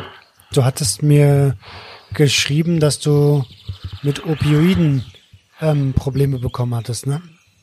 Genau. Also, wenn ich das alles jetzt so erzähle, ne, nochmal, das klingt irgendwie so ein bisschen, als würde ich mir das aus der Nase saugen. Ne? Ich habe dir ja ein paar Sachen geschickt, so wo du, so weil ich dir das halt, ich, ich, wollte dir das einfach so beweisen, weil ich fühle mich selber, wenn ich das erzähle, weil das so viel ist, dass das so ein bisschen klingt, so, äh, der, der, der spinnt doch, weißt du? Okay, da brauchst du so, das so keine Sorgen machen. Also ich habe ja in diesen 100 äh, 105 Episoden mittlerweile mit so vielen Leuten gesprochen mm. und das ja. ist echt übel, was, was, was manche so erlebt haben. Und deswegen möchte ich dir an der Stelle mal danken, dass du so offen das hier ähm, raushaust, ne? Mhm, da, da, gerne. Es ist, fällt mir nicht einfach, weil das ist ein, diese Geschichte komplett von meinem Leben habe ich echt noch niemanden so. In, eine Zeit lang stand ich ein bisschen mehr in der Öffentlichkeit, so in Hamburg. Aber das habe ich jetzt wirklich nie jemandem erzählt. Aber jetzt bin ich so an dem Punkt, wo ich sage, okay, weil das ist, im Endeffekt das, was, was so, was ich noch zu erzählen habe, das kann einigen anderen Leuten auch noch helfen. So, und ähm, ja, mit den Opioiden hat das halt so angefangen. Ich hatte eine Verletzung und ich habe, ich hatte halt, also als Trainer, als MMA-Trainer läuft das so ab. Ähm, du bist, du bist verantwortlich, dass deine Schüler erstmal fit sind in jedem Bereich erstmal allgemeine Kondition haben. Sie müssen boxen können, sie müssen ringen können, sie müssen Teilboxen können, sie müssen am Boden. Es gibt Aufgabegriffe. Also wer noch nie MMA gesehen hat, das ist dieser Sport, der im, im Käfig, also der Käfig dient dazu eigentlich, dass der, der dient nicht dazu da, um irgendwie den Gegner einzuschüchtern oder irgendwie brutal oder martialisch auszusehen. Der Käfig dient dazu, dass der Gegner nicht aus dem Ring fällt. Weil zwischen Ringseilen, wenn du jemanden zum Beispiel mit, mit einem Ringer, ringerischen Technik angreifst, um ihn auf den Boden werfen willst, und er, das sind Ringseile, dann kann es passieren, dass die Person durch die Ringseile fliegt. Deswegen ist der Käfig da. Und es ist eigentlich kein Käfig, es ist ein sogenanntes Oktagon. Der dient dazu halt auch zum Schutz. Der ist auch so konzipiert worden, dass man sich da dran nicht schneidet und so. Früher in meiner Zeit, wo ich angefangen habe, da war das noch nicht so perfekt ausgereift alles. Da kannte den Sport auch noch nicht jeder. Da wurde ich auch noch an jeder Ecke gefragt, ey, was ist das denn? Wieso dürft ihr euch schlagen am Boden und hier und da? Also die Schläge am Boden sehen brutal aus. Ähm, sie sind aber nicht so hart wie im Stand, muss man sagen. Ja, weil du den Körper also nicht ganz mitnehmen kannst, ne? Genau, genau. Ja, du, du, Roman, du weißt Bescheid. Du hast es genau. Du hast es richtig gut erkannt. Also, die, die kann man nichts vormachen. Äh, ja, ich, also. ich, ich, ich, äh, ein alter Oberfeldwebel von mir hat das gemacht. Ähm, ähm, Norman ah, cool. heißt er. Der, der hat äh, MMA gemacht und zwar total krass, wenn der vom Kampf äh, am nächsten Tag äh, in der Bundeswehr da war und wir haben dann so beim Antreten da gestanden. Er sah teilweise grün und blau, blau geprügelt aus und dann dachte ich so, wow. Alter, mm, yeah. der war ein richtiger Ochse, ich hatte richtig Schiss gehabt. Ist das so einer mit Glatze? Hat er eine Glatze gehabt? Äh, ja, sehr kurze Haare. Ich schick dir mal ein Foto. Ich, ich glaube, ich kenne den sogar. Ich glaube, also vom Hören. Persönlich kenne ich den nicht. Der, der ist nicht mehr meine Generation gewesen. Aber ich glaube, ich weiß, wen du meinst. Weil die Szene ist nicht groß, ne? Die Szene ist nicht groß. Die Szene, da kennt sich jeder. Okay. Also, ich habe mir auch meinen kleinen Namen gemacht, ne, als Kämpfer und ich war mehr so der Bodenkämpfer. Ich hatte nicht so Bock, immer so in die Fresse zu kriegen. Habe ich natürlich auch. Also, weil meine Statur ist eher schmächtig. Ne? Also, ich bin eher so ein schmächtiger, langer. Und ich habe, also im Kampf ist es wirklich egal, ob du so ein Ochse bist oder nicht. Ich habe schon ein paar richtige Ochsen zu Boden gebracht, ohne Probleme. Das hat nicht viel zu sagen. Halt. Aber das ist auch diese schöne Sache an dem Sport an der Stelle ganz kurz aus diesem Video, was du mir geschickt hast. Da bist du äh, mit dem Rücken zum Boden, auf dem Boden, Gegner mhm. auf dir drauf und ähm, und du lächelst ihm ins Gesicht und gibst ihm mit der Faust links, rechts, links, ja. rechts. ja, ja, da musste ich schon echt schmunzeln. Äh, da muss man auch so positiv verrückt sein auch, ne? Ja, genau das ist das Wort. Also das war ich schon immer irgendwie positiv verrückt. Und das war auch, das war auch ein richtig geiler Tag da. Das war mitten in Hamburg, also in, in der größten Arena in Hamburg, der Barclaycard Arena, Hauptkampf. Das war echt ein geiler Tag. Mit dem, mit dem, also Preisgeld bin ich auch schön dick nach Barcelona gefahren. Geil. Und mal was gegönnt. Aber es war jetzt auch kein, kein, also man hat jetzt noch nicht so riesig viel verdient. Dafür muss man schon ein bisschen weiter sein. Ein Freund von mir zum Beispiel, der mit dem ich zusammen aufgewachsen bin in dem Sport, also der, wir haben seit Tag eins zusammen trainiert. Der ist jetzt in der UFC. Das ist die größte Liga der Welt. Mhm. Äh, Nasrat heißt der, der kommt auch aus Hamburg. Der verdient jetzt also richtig, richtiges, richtiges Geld. Ne? Also der hat seinen kleinen Privatjet und alles. Mümmelmannsberg, aus Mümmelmannsberg kommt der. Der hat, der hat echt was geschafft. Dann kennst du ja. ja sicherlich auch Niklas, ne? Niklas Stolzer? Ja, der, mein, mein Schüler hat gegen ihn gekämpft, Sebastian Reimetz. Die haben beide gegeneinander gekämpft. Den Stolze kenne ich. ist also wirklich eine kleine Szene. Okay, ich verstehe. Ja, ja. Woher kennst du den denn? Äh, über Instagram. Der, ähm, wir wollten zusammen eine Episode aufnehmen, weil er halt ähm, CBD ziemlich äh, pusht. Ach so, ah, okay damit kenne ich mich, also mit CBD kenne ich mich ja gar nicht aus. Aber wie du sagst, es ist eine kleine Welt, ne? Mhm. Du hast dich verletzt, hast du gesagt. Du hast genau, dich verletzt, genau. Äh, als du, äh, als du ähm, deine Schützlinge trainiert hast, glaube ich. Ja, nee, das war anders. Ähm, ich hatte, ich, nee, ich habe mich verletzt beim Training. Hast du recht, genau. Ich hatte mich verletzt beim Training und dann waren wir in Bremen beim Wettkampf von einem Kämpfer von mir. Also und nach dem Wettkampf der, das ist, ähm, war jetzt nicht mein Schüler, Schüler so, das war ein Freund von mir. Aber er brauchte mich halt als Coach und ich habe ihn vorbereitet. Du brauchst einen Trainer. Ohne einen Trainer kannst du dich nicht vorbereiten. Das ist, ähm, und nach dem Kampf, also der Junge war eh immer ein bisschen durchgeknallt. Das ist einer meiner besten Freunde. Digga, der ist eine richtige Maschine, ne? Kein Vorzeigeathlet, aber guter, guter Kämpfer so. Aber der hat mir dann als ich ihm dann erzählt habe von meiner Verletzung, hat er mir dann eine Tilidin-Tablette gegeben. Und ich dachte erst mal so, okay, ich weiß, was das ist, aber ich, ich wusste das auch nicht wirklich, was es ist. Hab ich sie, damals habe ich noch bei meiner Ex-Freundin gelebt. Und dann stand ich da in der Bahn, so eine Stunde danach. Und dann dachte ich, Alter, das ist es, was ich mein Leben lang gesucht habe. Mhm. Das ist Du kennst es ja von deiner, deiner legendären, deiner legendären, deiner legendären, ja, genau. Also dumm kann keiner sein. Ich habe noch nie braunes Koks gesehen. Also blöd. das habe ich, aber das habe ich bei mir schon öfters gehört in der Ambulanz. Das habe ich auch schon ein paar Mal gehört. Ja, beschreib mal das Gefühl. Beschreib das mal für die, für die Hörer. Also wirklich, ähm, es ist einfach ein Gefühl so, die pure, das pure Glück. So, einfach, du bist einfach glücklich. Du bist einfach glücklich, so du, nichts kann dir irgendwas und deine ganzen Sorgen sind weg, deine ganzen Probleme sind weg. Du denkst einfach nur, oh, ich hab Bock jetzt auf alles, egal, oder ich hab auch Bock auf gar nichts, so, ne? Man, man, man ist auf, man kann in dem Moment einfach nichts Schlechtes fühlen. Aber ich war, ich habe auch denselben Gedanken gehabt, den du damals hattest. Ich habe gedacht, Alter, das darfst du nicht nochmal nehmen. Weil ich wusste, wie anfällig ich auf, auf Süchte bin. Ich wusste das. Ich, so. Und ich habe auch erstmal mich daran gehalten, eine Woche lang. Also ich habe dann jemanden gefragt, von dem ich mal gehört habe, der hat, der, der hat da, da welche übrig. Und ja, dann habe ich mir eine Packung, da hat er mir eine Packung gegeben und meinte, er braucht die nicht. Die Packung ist auch erstmal äh, mit Respekt behandelt worden. Ne? Also ich habe das jetzt nicht ähm, mir reingeschmissen wie, wie Smarties, sondern ich habe da schon Respekt vor gehabt. Es waren erstmal, ich weiß gar nicht mehr, 50 Milligramm. Es gibt 50, 100, 150, 200, glaube ich, irgendwie so. Ähm, ich weiß es nicht genau. Ich habe nie äh, Opioide in Tabletten vor. Also mhm. das, ich habe nie Opioide konsumiert.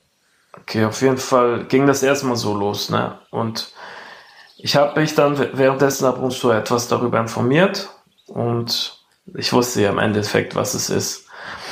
Aber irgendwann habe ich mich immer öfters dabei erwischt und wenn du etwas, wenn du etwas konsumierst, ich weiß nicht, du kommst auch irgendwie mehr an Leute, du lernst mehr Leute kennen, die damit zu tun haben. Somit hat sich mein Kreis erweitert mit Leuten, die, die, die mit Opi Opioiden zu tun hatten. Also Heroin kannte ich mit, mit Heroin. Ich wusste, dass man zu Drop-In gehen konnte, aber ich hätte niemals, ich wäre niemals auf die gekommen, mir Heroin zu holen oder so. Ne? Mhm. Das habe ich damals gar nicht gedacht. Und irgendwann, ich glaube, das war nach einem halben Jahr, also ich habe mir dann schon regelmäßig eine Tille reingeknallt. Also Tille sagen wir in Hamburg dazu, ne? Also das ist, um, glaube ich, ein gängiger Begriff. Ja, ja, ja, ja genau, Tille. Und irgendwann, ich denke so, Alter, ich merke nichts mehr. Ich habe nichts mehr gemerkt. So, nichts, nichts, aber wirklich gar nichts mehr. Und dann habe ich mal so nachgefragt, ein paar Kollegen, und die meinen, ja, dann deine Toleranz ist gestiegen. Muss was Stärkeres nehmen. Ich meine, da habe ich einen falsch, den falschen Kollegen gefragt, der hätte mal sagen sollen, lass mal lieber sein. Ja, genau so. Weißt du? Ich wusste was Stärkeres nehmen, Alter, was ja, genau.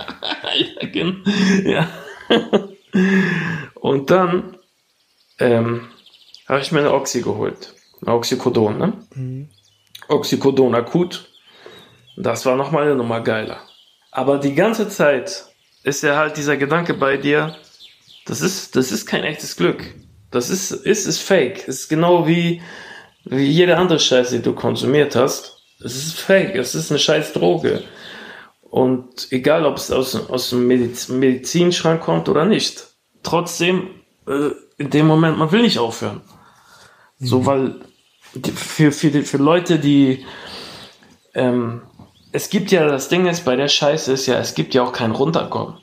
Es hört einfach irgendwann auf, es, also du steigst hoch und dann landet es ganz sanft. Das ist ja nicht wie bei Koks, dass du voll drauf bist und danach dich voll scheiße fühlst und da wieder eine Line brauchst.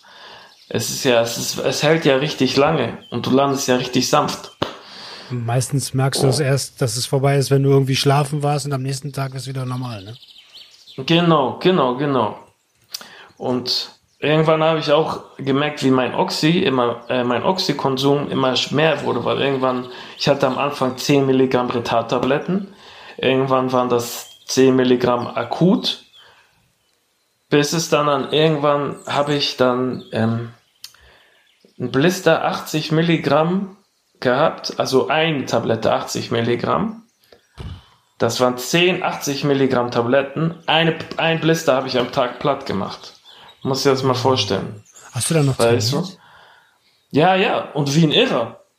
Weil dann kannst du, es klingt komisch, aber die Leute haben das natürlich gemerkt. Ich kam zwar voll total zugematscht zum Training, aber ich habe trainiert wie ein, wie, ein, wie ein Ochse. ein paar Leute haben das auch gemerkt. Ich glaube, also es wurde auf jeden Fall, es hat sich rumgesprochen, sagen wir mal so. Genau in der Zeit hat es angefangen. Also da hat mich ein Kollege angerufen und meinte, ey, da möchte jemand, also ein Freund von mir, ein Geschäftspartner, der möchte gerne ein Studio öffnen und der würde dich gerne so als als ähm, Vorzeigetrainer da haben und ja, aber erstmal werden wir jetzt nicht, du kriegst vielleicht manchmal ein bisschen Geld auf die, auf die Kralle so, aber wir müssen gucken, wie viel wir verdienen. Erstmal wird das wahrscheinlich nicht viel sein und halt erstmal, dass du da erstmal den Kurs leitest und so, aber okay, das, das war ja immer mein Traum. Mir war das ja auch erstmal egal, dass ich da kann, dass ich da nichts verdiene, so nicht wirklich, weil ich wollte erstmal meinen Traum erfüllen. Mhm. Halt und weil ich wollte halt unbedingt Menschen helfen. Also ich wollte halt, dass den vielen Jugendlichen das ersparen, was ich, ich da durchmachen musste. Das war immer mein Ziel. Und dann ging es auch los und es lief auch super gut und das, es war auch richtig befüllt. Aber in der Zeit ging es mir seelisch, ging es richtig bergab mit mir, weil dann ging es richtig los. Weil dann habe ich auch schon meinen ersten Affen gehabt und meinen ersten Entzug gehabt. Also gemerkt, wie sich das anfühlt. Also wenn man dann mal nichts hatte, ich habe versucht aufzuhören ich habe mal zu meinem Kollegen gesagt, weil der wusste, was mit mir los war, meinte, ich höre jetzt auf. Also es hat nicht mal, eine halbe, nicht mal einen halben Tag gedauert, musste ich mir, musste ich mir Morphium kaufen oder was weiß ich, was ich mir damals geholt habe. Weil ich habe dann immer geswitcht.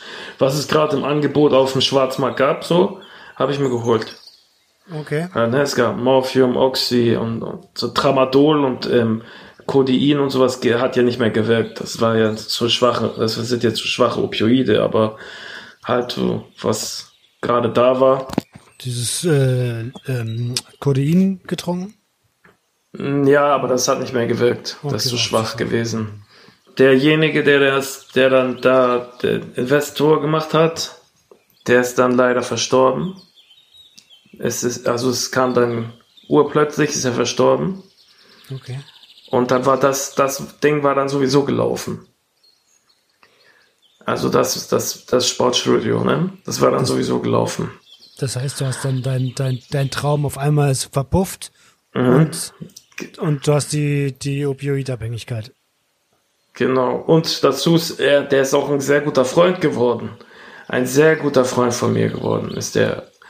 Und er ist dann, ist dann gestorben auch. Und das hat natürlich mich auch, ähm, das hat mich dann auch fertig gemacht. Ne? Klar. Und in der Zeit ging es mir dann, dann, dann vierfach so schlecht.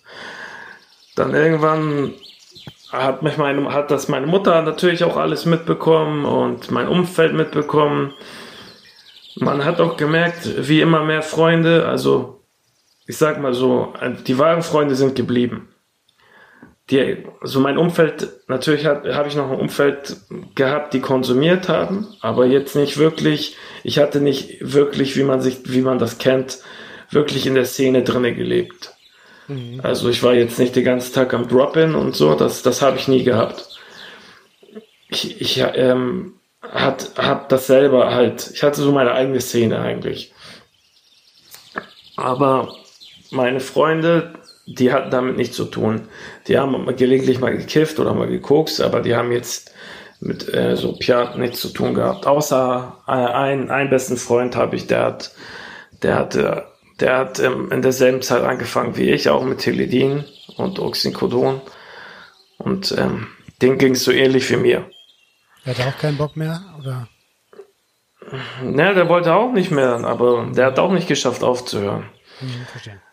Einmal war ich dann, äh, habe ich dann was geholt da von, von jemandem und dann hat er mir so eine andere Tab Tablette zugesteckt. Ich meinte, was ist das denn? Er sagt, das Tavor. Ich sag, was ist das? Also gerne Bands, du kannst ja mal probieren. So, keiner gibt dir was, und das, dass, dass du es probierst, weißt du, ich meine. Natürlich geben sie das. Ja, ja. Dann habe ich mir das reingezogen und eigentlich war das gar nicht geil.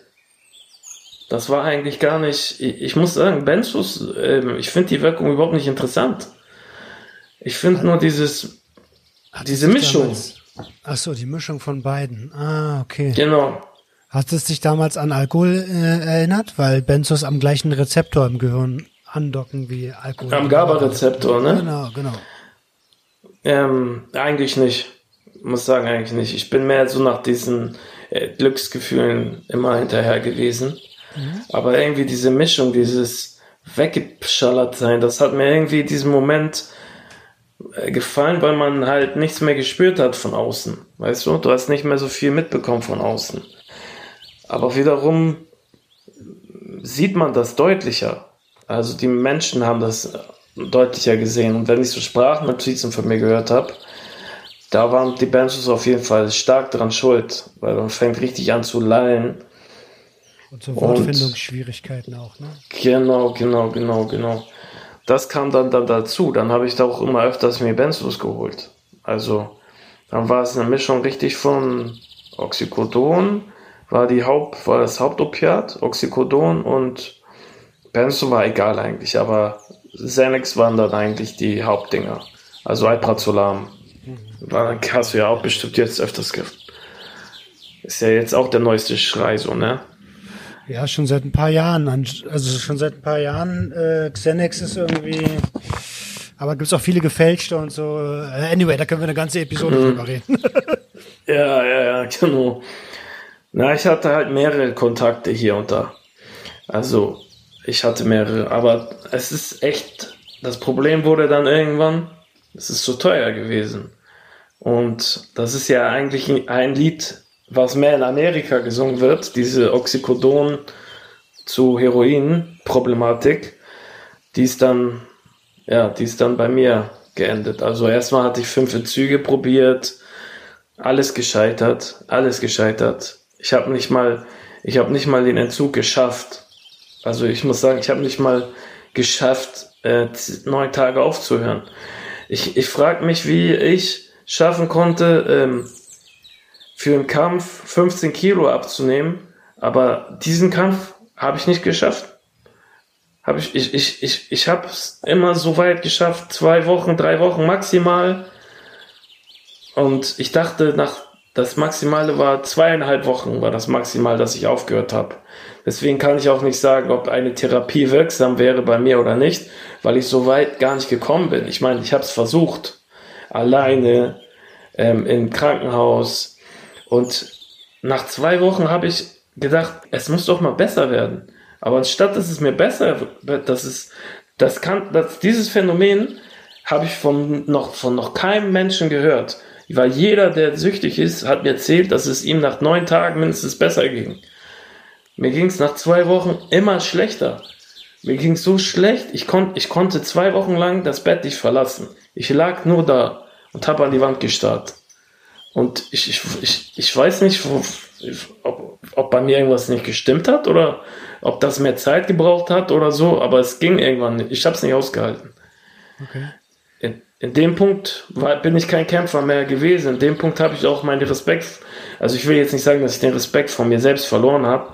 Ich würde an der Stelle gerne mal, weil du sagst das wirklich so, als würdest du ähm, das beeinflussen können. Wenn du, äh, wenn man bei Opioiden, die sind halt auch körperlich echt krass. Also mach dich da mal nicht fertig von wegen den Kampf verliere ich, konnte ich nicht gewinnen. Ähm, Klar ist das eine Sache, die, die man, die schwer für einen selber nachvollziehen ist, wenn man sonst alles irgendwie geschafft hat mit puren Willen.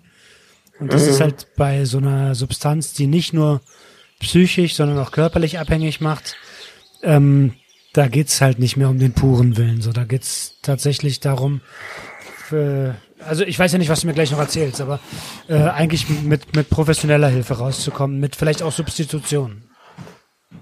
Ja, genau. Das, das ging dann, hat dann ja angefangen, dass ich nach meinem ersten, äh, meinem zweiten Entzug meinte ich dann, habe ich dann gesagt, okay, ich will mich jetzt substituieren lassen. Vorher erzählt dir ja keiner was von Substitution. Das will dir gar keiner erzählen.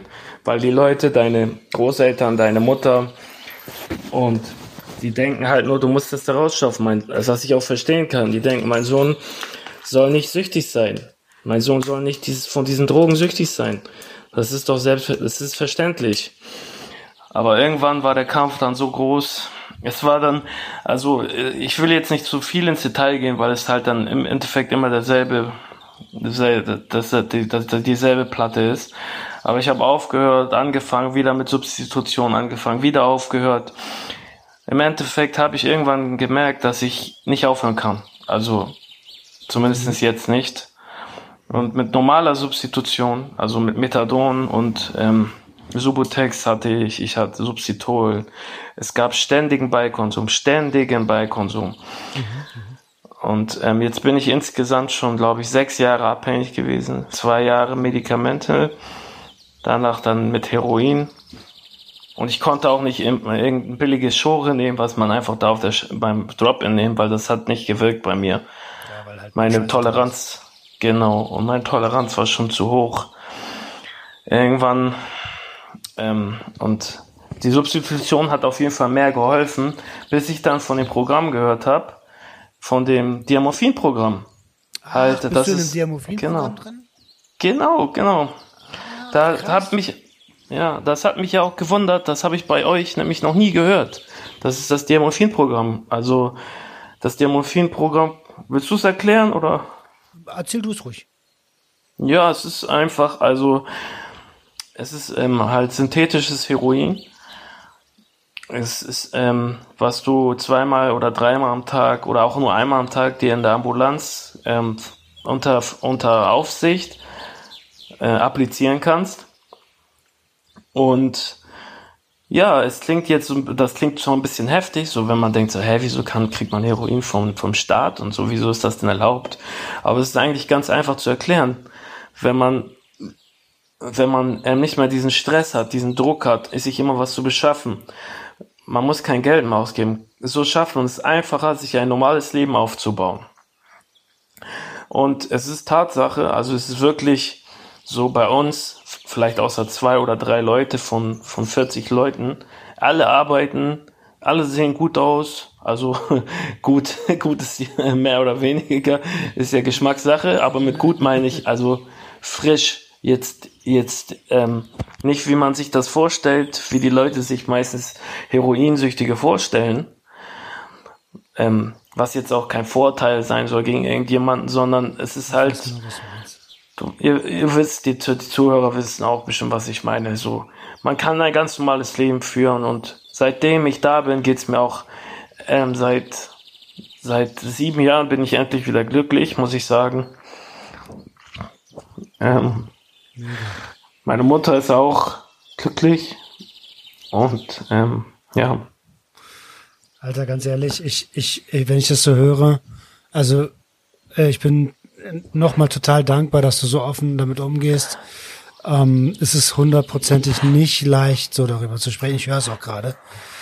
Ähm, Digga, äh, das ist, ich, ich freue mich voll für dich, dass du glücklich sein kannst. Und das ist auch überhaupt gar keine Schande, weißt du, weil manche Leute sagen, es ist eine Schande, dass sie da in diesen Programmen drin sind. Ist es überhaupt nicht. Ist es überhaupt nicht. Ganz im Gegenteil. Nee, das ist echt, ähm, kommt echt viel hoch, weißt du. Ähm, ja, das ist echt, das, das hat auf jeden Fall mein Leben gerettet. Muss ich sagen, also ärgere mich gerade, dass wir das nicht live aufnehmen, weil ich würde dich gerade gerne voll gerne in den Arm nehmen einfach. Ähm, boah. Ja, dank, dank dir auf jeden Fall. Dank dir auf jeden Fall. Ist auf jeden Fall. Äh, ich hätte selber jetzt nicht gedacht, dass ich so emotional werde. Aber ähm, so bei dem Thema, bei dem Thema Mutter und so werde ich immer, werde ich immer emotional, weißt du? Hm, kann ich gut nachvollziehen. Ähm, ich habe heute auch noch ein, ein Riesenthema vor der Brust. Ähm, ich habe das ja schon mal bei den Junkies aus dem Web so ein bisschen angeteasert, Web so was, was äh, ich noch, noch mit niemandem besprochen habe.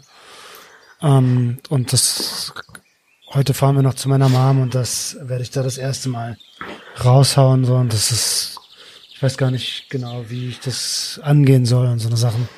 Also ich kann dich da extrem gut nachvollziehen. Äh, da, da wünsche ich dir auf jeden Fall viel Kraft für den, für den Tag. Weil ich, ich habe mich jetzt gerade selber erschrocken, weil ähm, auf einmal das alles so rausgekommen ist. Ich meine, wir sind zwei fremde Menschen, aber trotzdem können wir uns auf diese, wir, wir uns alle auf diese Basis verstehen, weil wir wissen ja alle, wie das ist. Dieses ganze Leid und halt, dass es endlich mal aufgehört hat nach diesen ganzen Jahren, weißt du, nach diesen ganzen Jahren, mit denen man nur gekämpft hat, gekämpft hat. Und das war halt das Wichtige für mich, das nur in deinem Podcast auch mal anzusprechen, weil ich schon so oft Leute gehört habe, wo ich dachte, alter Leute, wenn ihr dieses Programm gibt's fast jetzt mittlerweile immer in mehr Städten und wenn die Leute mal dieses Programm mal ein bisschen mehr Werbung machen würden oder wenn die Leute mehr darauf aufmerksam machen, machen, gemacht werden würden, dann würde es einigen schon viel besser gehen. So, ne? Man muss es ja nicht sein Leben lang machen. Zumindest, dass man wieder auf die Füße kommt und dass man dann halt wieder einen stabilen, stabilen Rücken kriegt und dann sich einen geraden Weg machen kann. Das war auf jeden Fall so die wichtigste Message für mich, für ja, deinen Podcast. Dankeschön, Dankeschön. Ähm, leider ist es gar nicht ganz so einfach, in dieses Programm reinzubekommen. Ähm, ja. Das, genau das, was du mir erzählt hast. Ein sehr, sehr guter Freund von mir, der Seko, der war auch mhm. schon hier in der, äh, im Podcast drin. Ähm, kann dir gerne mal den Link zur Episode schicken, wenn du magst. Ähm, mhm. Der hat genau das Gleiche durch, äh, ist durch, ähm, durch äh, Medikamente, durch Opioide, ähm, hat er echt Probleme bekommen und konnte sich halt irgendwann die, die, ich sag mal, die sauberen Stoff, die sauberen Pillen nicht mehr leisten. Und ähm, von daher kann ich das echt gut nachvollziehen, was du mir da erzählt hast. Ihm ging es ganz, ganz genauso und er hat dann auch auf, auf äh, ja, Freunde vom Bahnhof zurückgegriffen. Ne? Ähm, oh, scheiße. Ja, dieser Teufelskreis, das ist dieser verdammte Teufelskreis. Ja, gerade, und, und das ist, weißt du, ehrlich gesagt, ohne das, ohne das jetzt irgendwie dis, äh, disrespected zu meinen, ich, ich, ich, ich finde es gerade auch echt schön, dass du die Emotionen rauslassen konntest, weil eingangs, als wir gesagt haben, kannst du dem Hörer beschreiben, was Opioide machen, wie die sich anfühlen. Da hast du genau das gesagt, was ich gesagt habe, nämlich das ist total geil ja. und das ist, man fühlt sich so untouchable und so. Und, ja, ja. und im Laufe der, der, der Geschichte hat sich herausgestellt, das ist überhaupt nicht geil. Also es, ähm, okay, überhaupt nicht. Es ist wirklich das klang so, ne? Teufel im Schafspelz, ne? Genau, genau. Das klang so. Ich hab, du hast mich ja gefragt, wie sich das anfühlt. Und ich bin ja einfach ehrlich gewesen. Es ist, fühlt sich geil an, aber es ist die größte Scheiße. Es ist so abgefuckt hinterhältig, dieses Zeug. Machst du noch Sport, Dicker? Ja, ja, jeden Tag. Also immer mal ein, zwei Tage Pause, aber ohne, ohne Sport kann ich nicht. Also ich liebe das einfach. Ich fühle mich danach so befreit. Und Leute wundern sich auch, auch meine Ärztin wundert sich. So, aber ich, ich habe auch eigentlich keinen Beikonsum mehr. Mhm. Und deswegen ist alles eigentlich im Lot. Arbeit, jetzt habe ich gerade, bin ich gerade auf der Suche nach einer neuen Arbeit. Ich hatte jetzt was ein anderes Projekt noch am Laufen, aber das lief leider nicht so gut. Aber arbeitsfähig bin ich Security-Bereich. Ich kann Alles den Kontakt vermitteln. Vor. Ja, das wäre super. Ähm, da wiederholt sich der Name. Äh, Jenne, ähm, Jenne hat eine Sicherheitsfirma. Äh, vielleicht kann ich, ich vermittle dir Kontakt einfach mal und dann redet einfach mit, miteinander. Ja, cool. Das klingt gut. Super. Super Sache. Alter, und ähm, und hast wie wie sieht also klar, du machst noch deinen Sport so und hast du noch Kämpfe oder ist das Thema durch durch die Opioide äh, vorbei? Also ich, natürlich wünsche ich mir gerne mal wieder zu kämpfen. Ich ich ich ich, ich wie soll ich sagen, irgendwie ist dieser alte alte Nico in mir gestorben. Nicht, dass ich Nee, also ich würde ihn gerne, ich würde gerne wieder wie früher sein, aber irgendwie dieser Biss ist, ist weg. Es hat doch, man, man zerstört sich ja selber mit Drogen auch viel.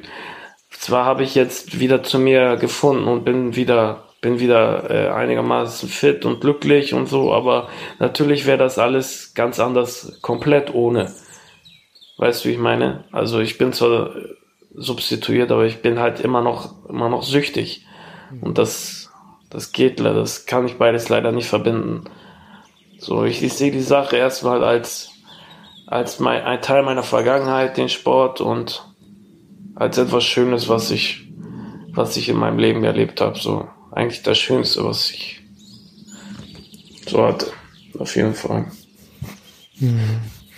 Also ich habe ja, ich habe mir, also ich habe mir nur eins der, der, der drei Videos angeguckt, ne? Ähm, und man sieht in deinen Augen auch tatsächlich, dass dir das, dass das was krasses für dich war. Also es war dein Ding einfach Ja. so, ne? Das ist, oder äh, Danke. kann's ja auch, kann, kann's ja auch wieder werden, so, ne? Nicht, nicht, ähm, ich bin so ganz, ganz fest davon überzeugt, äh, und ich bin auch der Typ, der genau so sein, sein Leben lebt, so wenn man wirklich, wenn man das will, so, weißt du, und auch noch nicht weiß, wie man da wieder hinkommt, so, aber weiß, dass das das Ding ist, so, weil man es im Herzen einfach fühlt, so, dann gibt's auch einen Weg da wieder zurück. Ja, danke. Das sind, das sind auf jeden Fall Wörter, die ich von dir, von dir nehme ich auch ernst, was du sagst, weil du, du bist, du, du kommst mir nicht wie ein Schnacker rüber, wie wir in Hamburg sagen. Kennt ihr Naja, du, ja. Alter, apropos Hamburg, ich bin ja öfter in Hamburg, ne? Ich arbeite ja da mit den, mit den Guttemplern zusammen. ja, cool. Das kenne ich sogar. Das ist doch eine hier, Drogenberatung oder Ja, irgendwie genau. so. Auf das in die Richtung. Die waren bei uns im, damals im Albertin-Krankenhaus, genau, wo ich war. Ja, die sind da sehr aktiv, so selbst, das ist halt äh, selbst ein Selbsthilfeding. Ähm, und die sind in Hamburg äh, mit einer relativ jungen Gruppe auch am Start. Und äh, das, ich bin ab und zu in Hamburg, wenn du Bock hast, dann lass uns doch gerne mal live treffen. Ja, gerne. Das, das würde, würde ich mich richtig gern, würde richtig freuen. Schreib mir dann einfach vorher, bevor du kommst, zwei Tage vorher. Und dann können wir das machen. Super, super gern. Alter. Ähm, Nico, äh, ich habe, du, du kennst das ja, zum Abschluss habe ich immer noch so ein paar, ähm, so ein paar Geschichten. Erstens, bevor es dahin geht, würde ich gern wissen, wie, wie geht's dir jetzt und äh, kann ich dich ruhigen Gewissens aus der Episode entlassen? Ja, ja, auf jeden Fall. Mir geht's sehr gut. Äh, mir geht's, äh, ich konnte ja nichts loslassen. Und ich danke meiner Mutter, dass sie immer ähm, stark war, dass sie immer an meiner Seite war, dass sie immer für mich da war. Das muss auf jeden Fall einmal gesagt werden. Weil sie, sie hört dein Podcast auch. Ach cool. weil sie ist, sie ist sehr aktiv auch mit solchen Sachen und sie ähm, setzt sich sehr dafür ein, so für das, ähm, weil, weil Drogensüchtige so oft missverstanden werden halt, ne? In, in diesem Bereich, das geht ihr sehr nah, solche Themen. Und ja, wir sind ja auf jeden Fall dankbar dafür, dass, dass wir uns, also dass ich mich, mich bei dir äußern, bei hier mal äußern konnte. Das hat mir auch sehr viel Spaß gemacht. Und du kannst mich auf jeden Fall mit gutem Gewissen. Ich grüße an der Stelle mal deine Mom unbekannterweise. Und in so einem Momenten wird mir erstmal bewusst, was ich hier eigentlich, was ich hier eigentlich mache. Das ist so, weißt du, für mich ist das so, ich rede einfach in ein Mikrofon rein und manchmal bin ich mir gar nicht so bewusst darüber, wen ich da alles erreiche und dass das, Genau. dass das so ankommt. Na, Ich bin froh, dass ich die richtigen Person, die richtige Person erwischt habe für, für so ein Gespräch. Also, es hat mir sehr viel Spaß gemacht, hier mal zu erzählen. Ja, mir auch, mir auch. Alter, vielen, vielen, vielen lieben Dank. Und zum Ende hin, äh, hast du noch einen Tipp für die Sucht und Ordnung Community mit dem, was du in deiner ja doch bewegten Vergangenheit alles erlebt hast? Auf jeden Fall Finger weg von Opiaten. Also man sagt ja immer, man sollte alles ausprobieren noch. Ich finde, das ist eine der Sachen, die man echt nicht ausprobieren sollte. Ähm, alle Menschen sind so unterschiedlich und das ist eine Sache, die ich gelernt habe, vor allen Dingen durch den Zusammenarbeit als Jugendtrainer und auch jetzt hier mit ähm, den Patienten in den Ambulanzen und in den Drogenentzugskliniken und so. Die Menschen sind so verschieden, so, so verschieden, aber im Endeffekt sind wir auch alle uns so ähnlich. Alle Leute reden immer von, du musst clean werden, du musst nüchtern werden. Natürlich ist es besser, nüchtern zu werden und clean zu leben. Aber wie gesagt, ähm, wenn Leute jetzt sagen, ja, Kogi, du hast es nicht geschafft, du hast vielleicht mal drei Wochen nüchtern gelebt, aber ähm, das war kein Leben. Es ging mir immer schlechter. Das soll nicht heißen, dass ich damit anderen Leuten sage, substituiert euch und das war's dann. Ich will nur sagen, schämt euch nicht für eure Situation, wenn ihr euch substituieren könnt und euer Leben somit besser ist. Ihr gebt keinen Kampf damit auf. Ihr könnt eure Situation verbessern und ihr könnt euch besser fühlen. Es ist auch wissenschaftlich bewiesen, dass es heutzutage nicht mehr das Ziel ist, dass wir anfangen abstinent zu leben, sondern dass wir das süchtige Leben in ein gutes, in ein normales Leben sozusagen umwandeln können. Und das ist mir wichtig für alle Leute. Natürlich haltet Abstand von den ganzen Scheiß, aber wir können es schaffen. Hauptsache, wir leben gut und schämt euch nicht dafür, süchtig zu sein. Denn nur so können wir alle zusammen an einem Strang ziehen und es schaffen, dass wir eines Tages in der Gesellschaft so akzeptiert werden wie jeder andere Kranke. Alles Gute. Alter, ich danke dir von ganzem Herzen für dieses tolle Gespräch. Wir haben fast zwei Stunden geschnackt und ganz ehrlich, ich habe, äh, ich, ich wertschätze jede Minute davon. Ähm, Danke, ich hoffe, ich habe nicht so viel geredet. Stimmt, Ach, das wollte ich sagen. Mach dir keine Sorgen. Ich mein, mir ist immer wichtig, dass der Gast sich wohlfühlt. Und ich hoffe, du hast dich wohlgefühlt. Auf jeden Fall, auf jeden Fall. Wunderbar. Ich danke dir, mein Lieber. Sehr, sehr gern. Und ihr Lieben da draußen, wenn ihr ähm, Fragen an Nico habt, ne, dann ähm, schreibt mir das gerne per E-Mail oder per Instagram. Ich leite ihm das weiter. Deckerchen, ich danke dir von Herzen und wünsche dir einen tollen Tag, ja? Alles klar, mein Lieber. Danke dir. Diggi, hau rein. Ciao, ciao. Ciao. Das war Sucht und Ordnung. Schaltet auch beim nächsten Mal wieder ein. Wenn ihr Anmerkungen habt oder selbst zu Gast sein wollt, um mit uns über euren Konsum zu sprechen, schreibt uns gerne jederzeit. Und wenn es euch gefallen hat, folgt uns auf Facebook und Instagram. Bis bald bei Sucht und Ordnung.